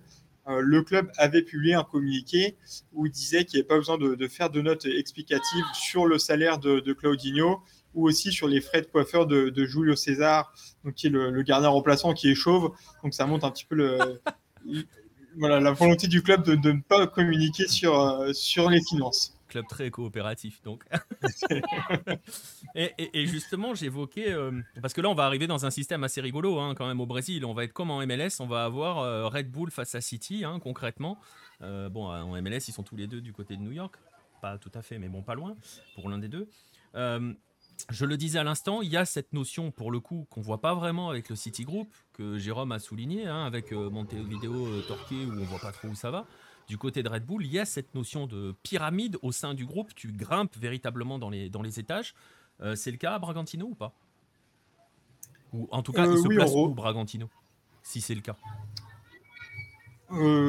Euh, bah après, je pense que c'est le, le, club sud-américain, du coup, donc ça permet en fait d'emmener des, des, joueurs brésiliens en Europe. Après, je pense que l'idée c'est plutôt qu'ils puissent être envoyés vers peut-être vers Leipzig ou euh, bah, par exemple, été le cas avec, euh, avec Claudinho, où on l'attendait à Leipzig, même si euh, n'y est pas allé au final. Mais je pense que c'est un club qui permet d'envoyer des joueurs en Europe. En tout cas, il y a une chose qui est sûre, et ça, Florian nous le dit très bien dans, dans, l'interview, c'est que la maison mère pose un principe qui est lié à l'image de la marque. Il faut le dire clairement, la marque Red Bull, qui est une marque jeune, dynamique, audacieuse. Voilà, hein, je vais pas faire leur promo parce que voilà, hein, ils le font suffisamment bien tout seuls. Mais ça, on le, Florian nous disait qu'à New York, à New York, euh, à New York Red Bull, c'était dans le voilà, ça a été implanté par Jesse March notamment. Euh, cette, ça se traduisait au niveau du jeu, ça se traduit aussi au, au, niveau du jeu et au niveau du choix des hommes du côté de Bragantino.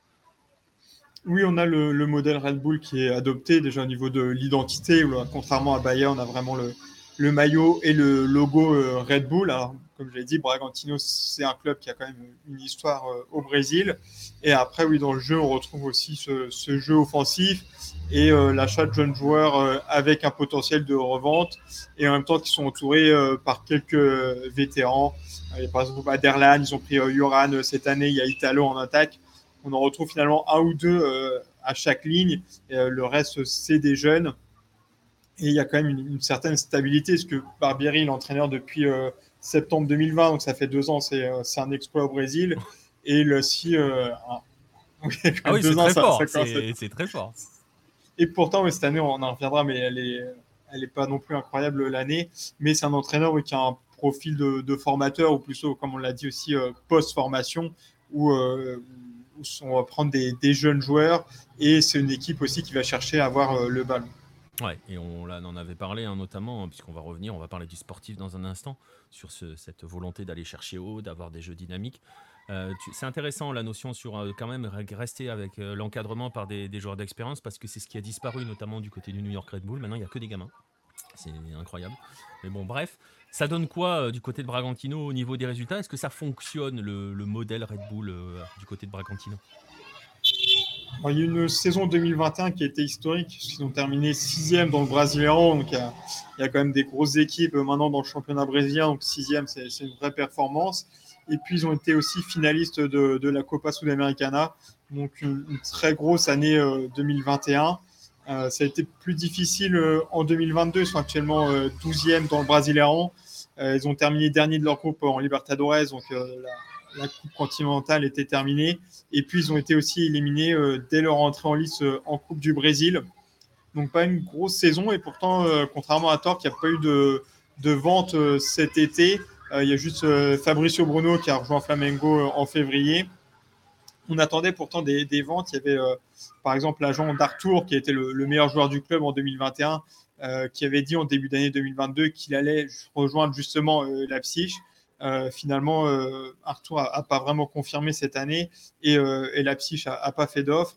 Et puis, par exemple, un autre espoir aussi, Bruno Prachedes, qui, était une vente possible et qui, peine un petit peu à confirmer cette année. Et justement, tu les évoques, euh, ces, potentiels passerelles avec, euh, avec, euh, avec, avec le, je vais dire Salzbourg ou Leipzig ou les deux, ou voilà, j'en ai parlé avec Red Bull. Florian nous disait dans l'entretien, par exemple, que c'est rigolo hein, parce qu'on utilise les mêmes, les mêmes ressorts qu'avec City tout à l'heure, c'est-à-dire qu'il y a cette notion d'aller chercher des jeunes, donc de miser sur la formation, qui entre guillemets, on l'a dit, est plus de la post-formation. Euh, lui, nous disait que par exemple à New York, c'est ce qui a été promis, mais par exemple le centre, le fameux bâtiment que Jérôme dont Jérôme vous a parlé à Montevideo, qui est la seule chose que Citigroup a fait euh, du côté de Montevideo, bah, Red Bull ne l'a pas encore fait du côté de New York, alors que le pareil, le vivier est assez important. Du côté de, Bragantino, ces passerelles avec, euh, avec les maisons européennes, elles existent ou pas vraiment? Oui, mais pas forcément. Euh, parce que par exemple, bah, la première année en Serie A, donc euh, en 2020, euh, le Red Bull Bragantino termine dixième, avec 18 buts de, Claudinho qui termine meilleur buteur et on l'attendait en Europe. Et c'est vrai que le Red Bull Leipzig semblait assez évident, parce qu'en plus, c'est un joueur qui, a des qualités pour briller dans, le championnat allemand. mais dans le règlement de, de l'entreprise, il y a l'interdiction d'une remise entre les différents clubs euh, Red Bull et le Zénith a fait une offre euh, supérieure à, celle de Leipzig et donc il est allé au Zénith. même s'il peut y avoir des, échanges entre les clubs, ça a été le cas par exemple avec Luan Candido qui a été formé à Palmeiras, qui rejoint Leipzig à 18 ans, donc là on retrouve un petit peu le, même âge pour les transferts, c'était en 2019, et il a été prêté l'année suivante au Red Bull Bragantino, qu'il a acheté définitivement cette année. Ouais, donc euh, voilà, il y a des passerelles, mais tu sais si, euh, parce que je sais que c'est le cas, par exemple, euh, avec New York Red Bull, est-ce que tu sais si, par exemple, les meilleurs jeunes du centre, tiens d'ailleurs, on parle du centre, je crois qu'il y a un projet de centre hein, du côté du Red Bull Bragantino, je suis tombé sur cette image-là, ça m'a fait sourire, parce que Jérôme parlait des cinq terrains de Montevideo City, là il y en a un peu plus du côté du Red Bull sur, le, sur le projet.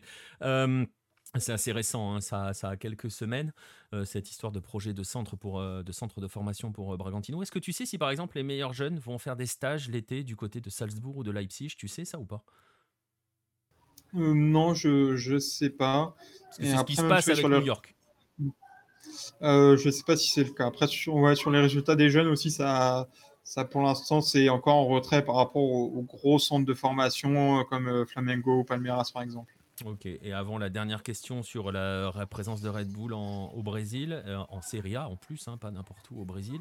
Euh, et c'est une question peut-être un petit peu pour vous deux, même si je me doute un petit peu de la réponse du côté de l'Uruguay, je pense que ça sera plutôt assez similaire du côté du Brésil. C'est une question de Red le Rouge. Est-ce qu'il y a une certaine haine des autres clubs ou par exemple des historiques alors lui nous dit du continent, mais voire du pays, parce que le continent, je pense que les Argentins n'ont rien à faire de Red Bull Bragantino et de, et de Montevideo City Torquay.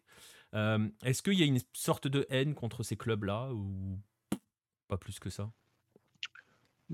Si je peux me permettre de, répondre en, premier, non, il n'y a pas de haine parce que c'est des clubs un petit peu euh, insignifiants. C'est-à-dire que j'avais toujours peur, en effet, que si demain ils deviennent premiers au classement, oui, ils commencent à se faire insulter par tout le monde. Et je suis sûr que ça arriverait. Euh, les gens n'ont pas encore enfin, comme comme le club ne fonctionne pas si bien que ça, euh, forcément, c'est devenu un club dans la masse, sans supporters et sans sans aucune haine, euh, au final, des autres clubs et des autres supporters. Ouais, ça reste un club anonyme, quoi. Voilà, c'est ça et c'est même même après 5 ans, ça l'est toujours, ouais. Et au Brésil non plus, il n'y a pas de haine. Pareil, c'est c'est un club important, mais c'est pas non plus un club du du top 12, historique. Euh, les résultats sont aussi encourageants, mais ils viennent pas prendre la place des, grands clubs. Euh, c'est voilà, un jeu, enfin, une équipe qui, a un jeu aussi plutôt agréable. Il n'y a pas non plus de, une grosse base de, supporters. Donc non, il n'y a, pas de, a pas de haine envers le, Red Bull Valentine. Voilà, donc euh, voilà, et justement, donc il provoque rien. concrètement.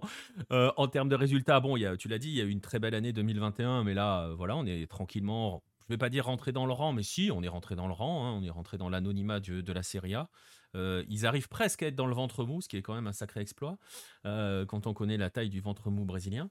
Euh, concrètement, c'est un peu la question qu'on s'est posée avec City et avec une réponse pour l'instant donnée par l'Uruguay qui est on ne sait pas trop. la réponse qu'on attend sur le Red Bull, qu'est-ce qu'ils sont venus faire Red Bull en Brésil?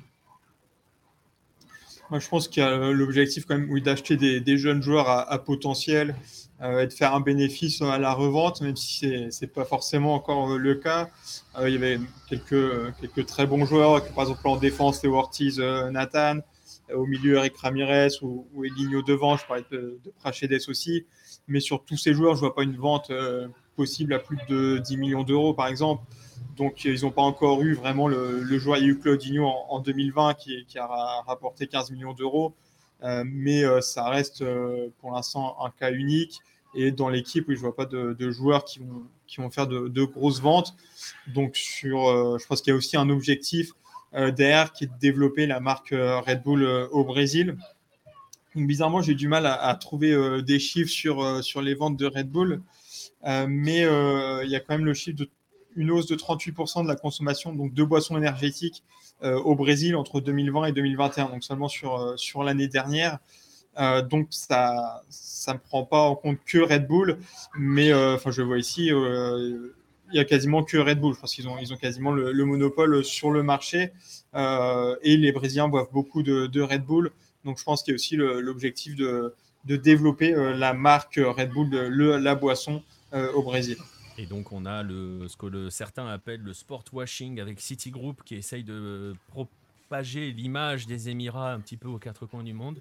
Et donc avec Red Bull au pays, on aurait juste une simple campagne publicitaire, concrètement. c'est terrible. Ça va ah, être Vas-y, Jérôme. Si, je peux me permettre, ah, c'est l'un des points. Euh, le, pour le coup, à aucun moment, quand ils ont acheté Torquay, à aucun moment, il y a eu de publicité ou de, ou de points par rapport aux Émirats. C'est quelque chose qui a vraiment pas été, mentionné. Le président, enfin le super président est espagnol, du groupe. C'est plutôt relié à Manchester. Je ne veux pas, Non, mais c'est intéressant parce que c'est un cas à part, hein, l'Uruguay, parce que tu vois, par exemple, l'Australie, c'est clair, net et précis. C'est-à-dire que c'était pour redorer les enfin, voilà, il y a une histoire. Il y a un homme qui été essentiel, si on entre un peu dans le détail, qui s'appelle Simon Pierce.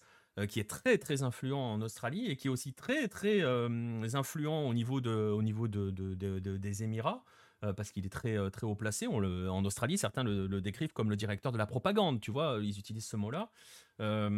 Donc voilà, et je, il est, j'ai noté quelque part, il est responsable de la communication stratégique d'Abu, Dhabi. Hein. donc tu vois, ça te donne le, sa double casquette. Il est très influent au sein de la Fédé. Abu Dhabi étant un autre joueur de l'équipe de France. Exactement, c'est pas le même, souvent blessé. Mais Euh, mais, mais, mais, tu vois, euh, voilà, il a fait partie du bureau de la Fédé, donc il y a eu une vraie euh, intention d'entrer de, dans, le, dans, le système. James Johnson, qui est le président de la, Fédé, de la Ligue australienne, vient de Citigroup. Donc tu vois à quel point ils ont noyauté le truc. Et là, pour le coup, en Australie, il y a une vraie notion, une vraie notion de, ouais, de ce qu'on appelle de sport washing, quoi, hein, d'image, de culture de l'image pour redorer l'image du pays. Donc bon, après, je sais pas, franchement, est-ce que ça aurait été bien est-ce que ça aurait été, euh, je ne vais pas dire reçu, mais compris en Uruguay? Est-ce que l'Uruguay euh, s'intéresserait à ces, à ces problèmes Non, et puis ça aurait eu très très peu d'intérêt, hein, je pense. Pour le coup, euh, je pense pas un peu pareil pour le Brésil, c'est c'est quand même loin de ces, ces zones du monde et de, ces conflits-là. Donc, ouais. Ouais. Bon, ben voilà, en tout cas. Je pense, dis-moi, donc c'est pour ça que je disais ça, c'est que je, je pense qu'à aucun moment la géopolitique et, et, on a eu quelque chose à faire, que ce soit pour Torquay, et je veux pas parler pour le Brésil, mais, mais, un, mais un tout petit peu quand même, je pense pas que ça ait à voir là-dedans. Bah, on peut demander à Marcelin, hein, j'imagine que Bahia, il n'est pas question pour l'instant de parler de géopolitique. Oui, je suis d'accord, c'est pas vraiment la, la priorité des, des Brésiliens, ce qui se passe dans, dans cette partie du monde.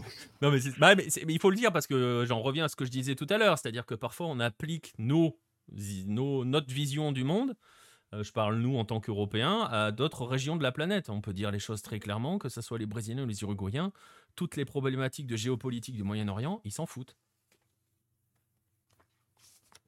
On est d'accord. Oui, alors ils s'en foutent, c'est euh, tout de suite. Euh, non, mais tu vois ce que je veux dire, ça, ne va pas leur parler des masses, quoi. Voilà, c'est ça. Donc voilà. Bref, bon, en tout cas, si on arrive à la conclusion de, ce dossier sur euh, City et Red Bull qui vont être donc maintenant tous les deux au Brésil. Euh, City reste en Uruguay, reste un tout petit peu en Bolivie. On va voir si un jour ils iront du côté du Chili. On va voir si un jour euh, les associations argentines finiront par sauter. C'est un petit peu, je parlais de village d'Astérix tout à l'heure, on y est un petit peu dans le cas pour l'instant avec, avec, avec l'Argentine. Pour l'instant, on a du mal, donc à voir. On va surveiller ce qui va se passer du côté de Bahia. J'avais vu passer un message tout à l'heure, euh, Marcelin, qui disait Ouais, mais au Brésil, tu peux pas faire n'importe quoi parce qu'au bout d'un moment, euh, si ça va mal, ça peut partir en sucette avec les fans. On, euh, voilà, on verra après. Qu'est-ce qui peut aller plus mal du côté de Bahia que de jouer en série B actuellement quoi Oui, on, verra, mais je pense pas qu'il y ait de, changement d'identité profonde sur, le nom, sur les, couleurs du club sont vraiment historiques. Euh, et je, pense que ça sera assez mal perçu par contre par, les supporters. Donc le, groupe City, ne, je pense pas qu'ils vont aller sur ce terrain-là. Ouais, on verra bien, on verra. Euh, en tout cas, on va voir. Ils sont arrivés avec de grosses promesses parce que vraiment, hein, arriver en disant on va faire de Baya le numéro 2 de, du groupe, euh, voilà. Quand tu as le champion MLS dans ta truc et le champion australien, même si c'est un niveau inférieur, entre guillemets, hein, pour dans l'esprit des gens, pour en termes d'investissement et tout, en termes de marché même pour ces gens-là, je pense que l'Australie est un marché plus faible que le Brésil, quoique, je sais pas. Mais bon, voilà, euh, vouloir arriver à Bahia en disant on va faire le numéro 2 du groupe, bon courage. On va voir jusqu'où ils vont. On va voir aussi ce que peuvent donner Red Bull sur la durée. Pour l'instant, vous voyez, à la fin, la conclusion de ce dossier, c'est qu'on ne sait pas trop ce qu'ils sont venus faire là. Euh, on comprend pas trop l'intérêt. Euh, on voit pas trop pour l'instant d'éléments qui montrent un intérêt à être à leur venue à suivre dans les prochains mois et à voir s'ils iront euh, dans d'autres contrées euh, sud-américaines notamment et on va voir s'ils s'attaquent pas euh, même aux latinos. Je suis assez curieux de ne pas les voir arriver au Mexique par exemple. Je ne sais pas comment ça fonctionne au Mexique. Bref, parenthèse terminée, voilà, on va en conclure cette page et ce gros dossier sud-américain. On va en rester là pour la page, pour la page Amérique. On va arriver la fin de cette émission. Un dernier petit point, euh, il n'y aura donc pas de 9-10 la semaine prochaine, lundi prochain, euh, parce que votre serviteur ne sera pas, euh, ne sera pas là. Donc on se, trouve, on se donne rendez-vous dans 15 jours pour le prochain numéro du 9-10. Mais il y a quand même un rendez-vous à venir ce week-end, puisque samedi c'est la finale de la Copa Sudamericana entre Sao Paulo et Independiente del Valle. 17h heure brésilienne, 22h heure française. Donc on se fera un live pour cette finale de Sudamericana afin de voir si on va encore avoir un perfect brésilien cette année ou si nous, on parlait de résistance équatorienne avec Barcelona, Independiente del Valle fait partie de ces clubs qui résistent à l'hégémonie brésilienne autant qu'ils le peuvent. Finale de la Sudamericana 2022 euh, qui se joue à Cordoba, cette finale en Argentine. On se donnera rendez-vous aux alentours de 22h samedi pour euh, ce match-là. Et puis voilà, ça sera le rendez-vous du week-end. Je ne sais pas encore si on se fera un petit rendez-vous dimanche soir, euh, le fameux rendez-vous Sudam de 23h. J'ai pas vraiment regardé le planning pour voir s'il y avait des choses intéressantes, mais peut-être. Et dans ces cas-là, on débriefera euh, aussi cette, cette finale de Sudamericana. Je vous invite à, nous, à nous suivre. Je vous invite, si vous voulez nous soutenir, je vous rappelle que l'on a sorti un nouveau, euh, un nouveau livre qui arrive, qui est en approche euh, sur, euh, sur la maison d'édition Lucarne Opposé. 22 juin 86, vous avez vu les, les, liens qui passaient dans le chat, les liens sont dans la description aussi. Voilà, si vous voulez tout savoir de ce jour-là, avec des anecdotes assez folles, on croit, savoir, on croit tout savoir. Je croyais connaître le match par cœur. Euh, finalement, non. Euh, voilà, j'ai découvert des tas de choses, des superstitions, des histoires assez folles de, d'hommes et dans les tribunes. Euh, il y a un Boca Vélez, alors on se fera peut-être Boca Vélez. si c'est 23h, on se fera peut-être Boca Vélez. Voilà, bref, tout ça pour dire, n'hésitez pas à précommander le, le, prochain ouvrage de la maison d'édition Lucarne Opposé, la traduction de, de El Partido euh, d'Andrés Bourgo que l'on a appelé 22 euh, juin 86. On en reparlera avec l'homme qui l'a traduit, Thomas Goubin. Euh, je vous rappelle aussi, si vous le voulez, s'il est toujours disponible, le numéro 20, je peux vous le montrer, il est là. Le numéro 20 de Lucarne Opposé avec un paysage que Marcelin voit tous les jours. Ou presque, puisque cette photo a été prise à Rio, là où monsieur s'est installé. Le numéro 20, l'avant-dernier euh, numéro euh, sous cette forme du magazine. Le rappelle que le dernier, ça sera en novembre pour la Coupe du Monde. Voilà, on arrive au bout de cette émission. 2h09, on a été très long aujourd'hui. Mais euh, voilà, on va donc vous remercier d'avoir été avec nous. 23h Bocaveles, ça sera donc probablement Bocaveles qu'on se fera ensemble dimanche. Je vais voir si Vincent peut être disponible. Tiens, mais il est en Argentine, alors peut-être qu'il sera même au stade, on va voir. Euh, euh, on va voir, tiens, on va voir. Euh, voilà, merci d'avoir été présent dans le chat. Merci de nous écouter en replay sur les différentes plateformes de podcast, sur YouTube. Abonnez-vous à nos différentes plateformes. N'hésitez pas à nous suivre sur Twitch. N'hésitez pas à vous abonner sur Twitch aussi si vous le souhaitez, à prendre une souscription. Euh, on le rappelle, hein, dès qu'on arrivera au 25, on vous fera gagner des petits, euh, des petits cadeaux et tout et tout. Donc n'hésitez pas à faire tout cela. On va donc vous donner rendez-vous samedi prochain pour euh, le prochain rendez-vous sur Twitch, justement, le live. Et pour l'émission, on se donne rendez-vous dans 15 jours. Bah, D'ici là, continuez à regarder des matchs de foot, notamment de la planète Hello. Et, et profitez-en bien. Allez, à dans 15 jours pour le prochain 9-10, à samedi pour le prochain live. Salut tout le monde.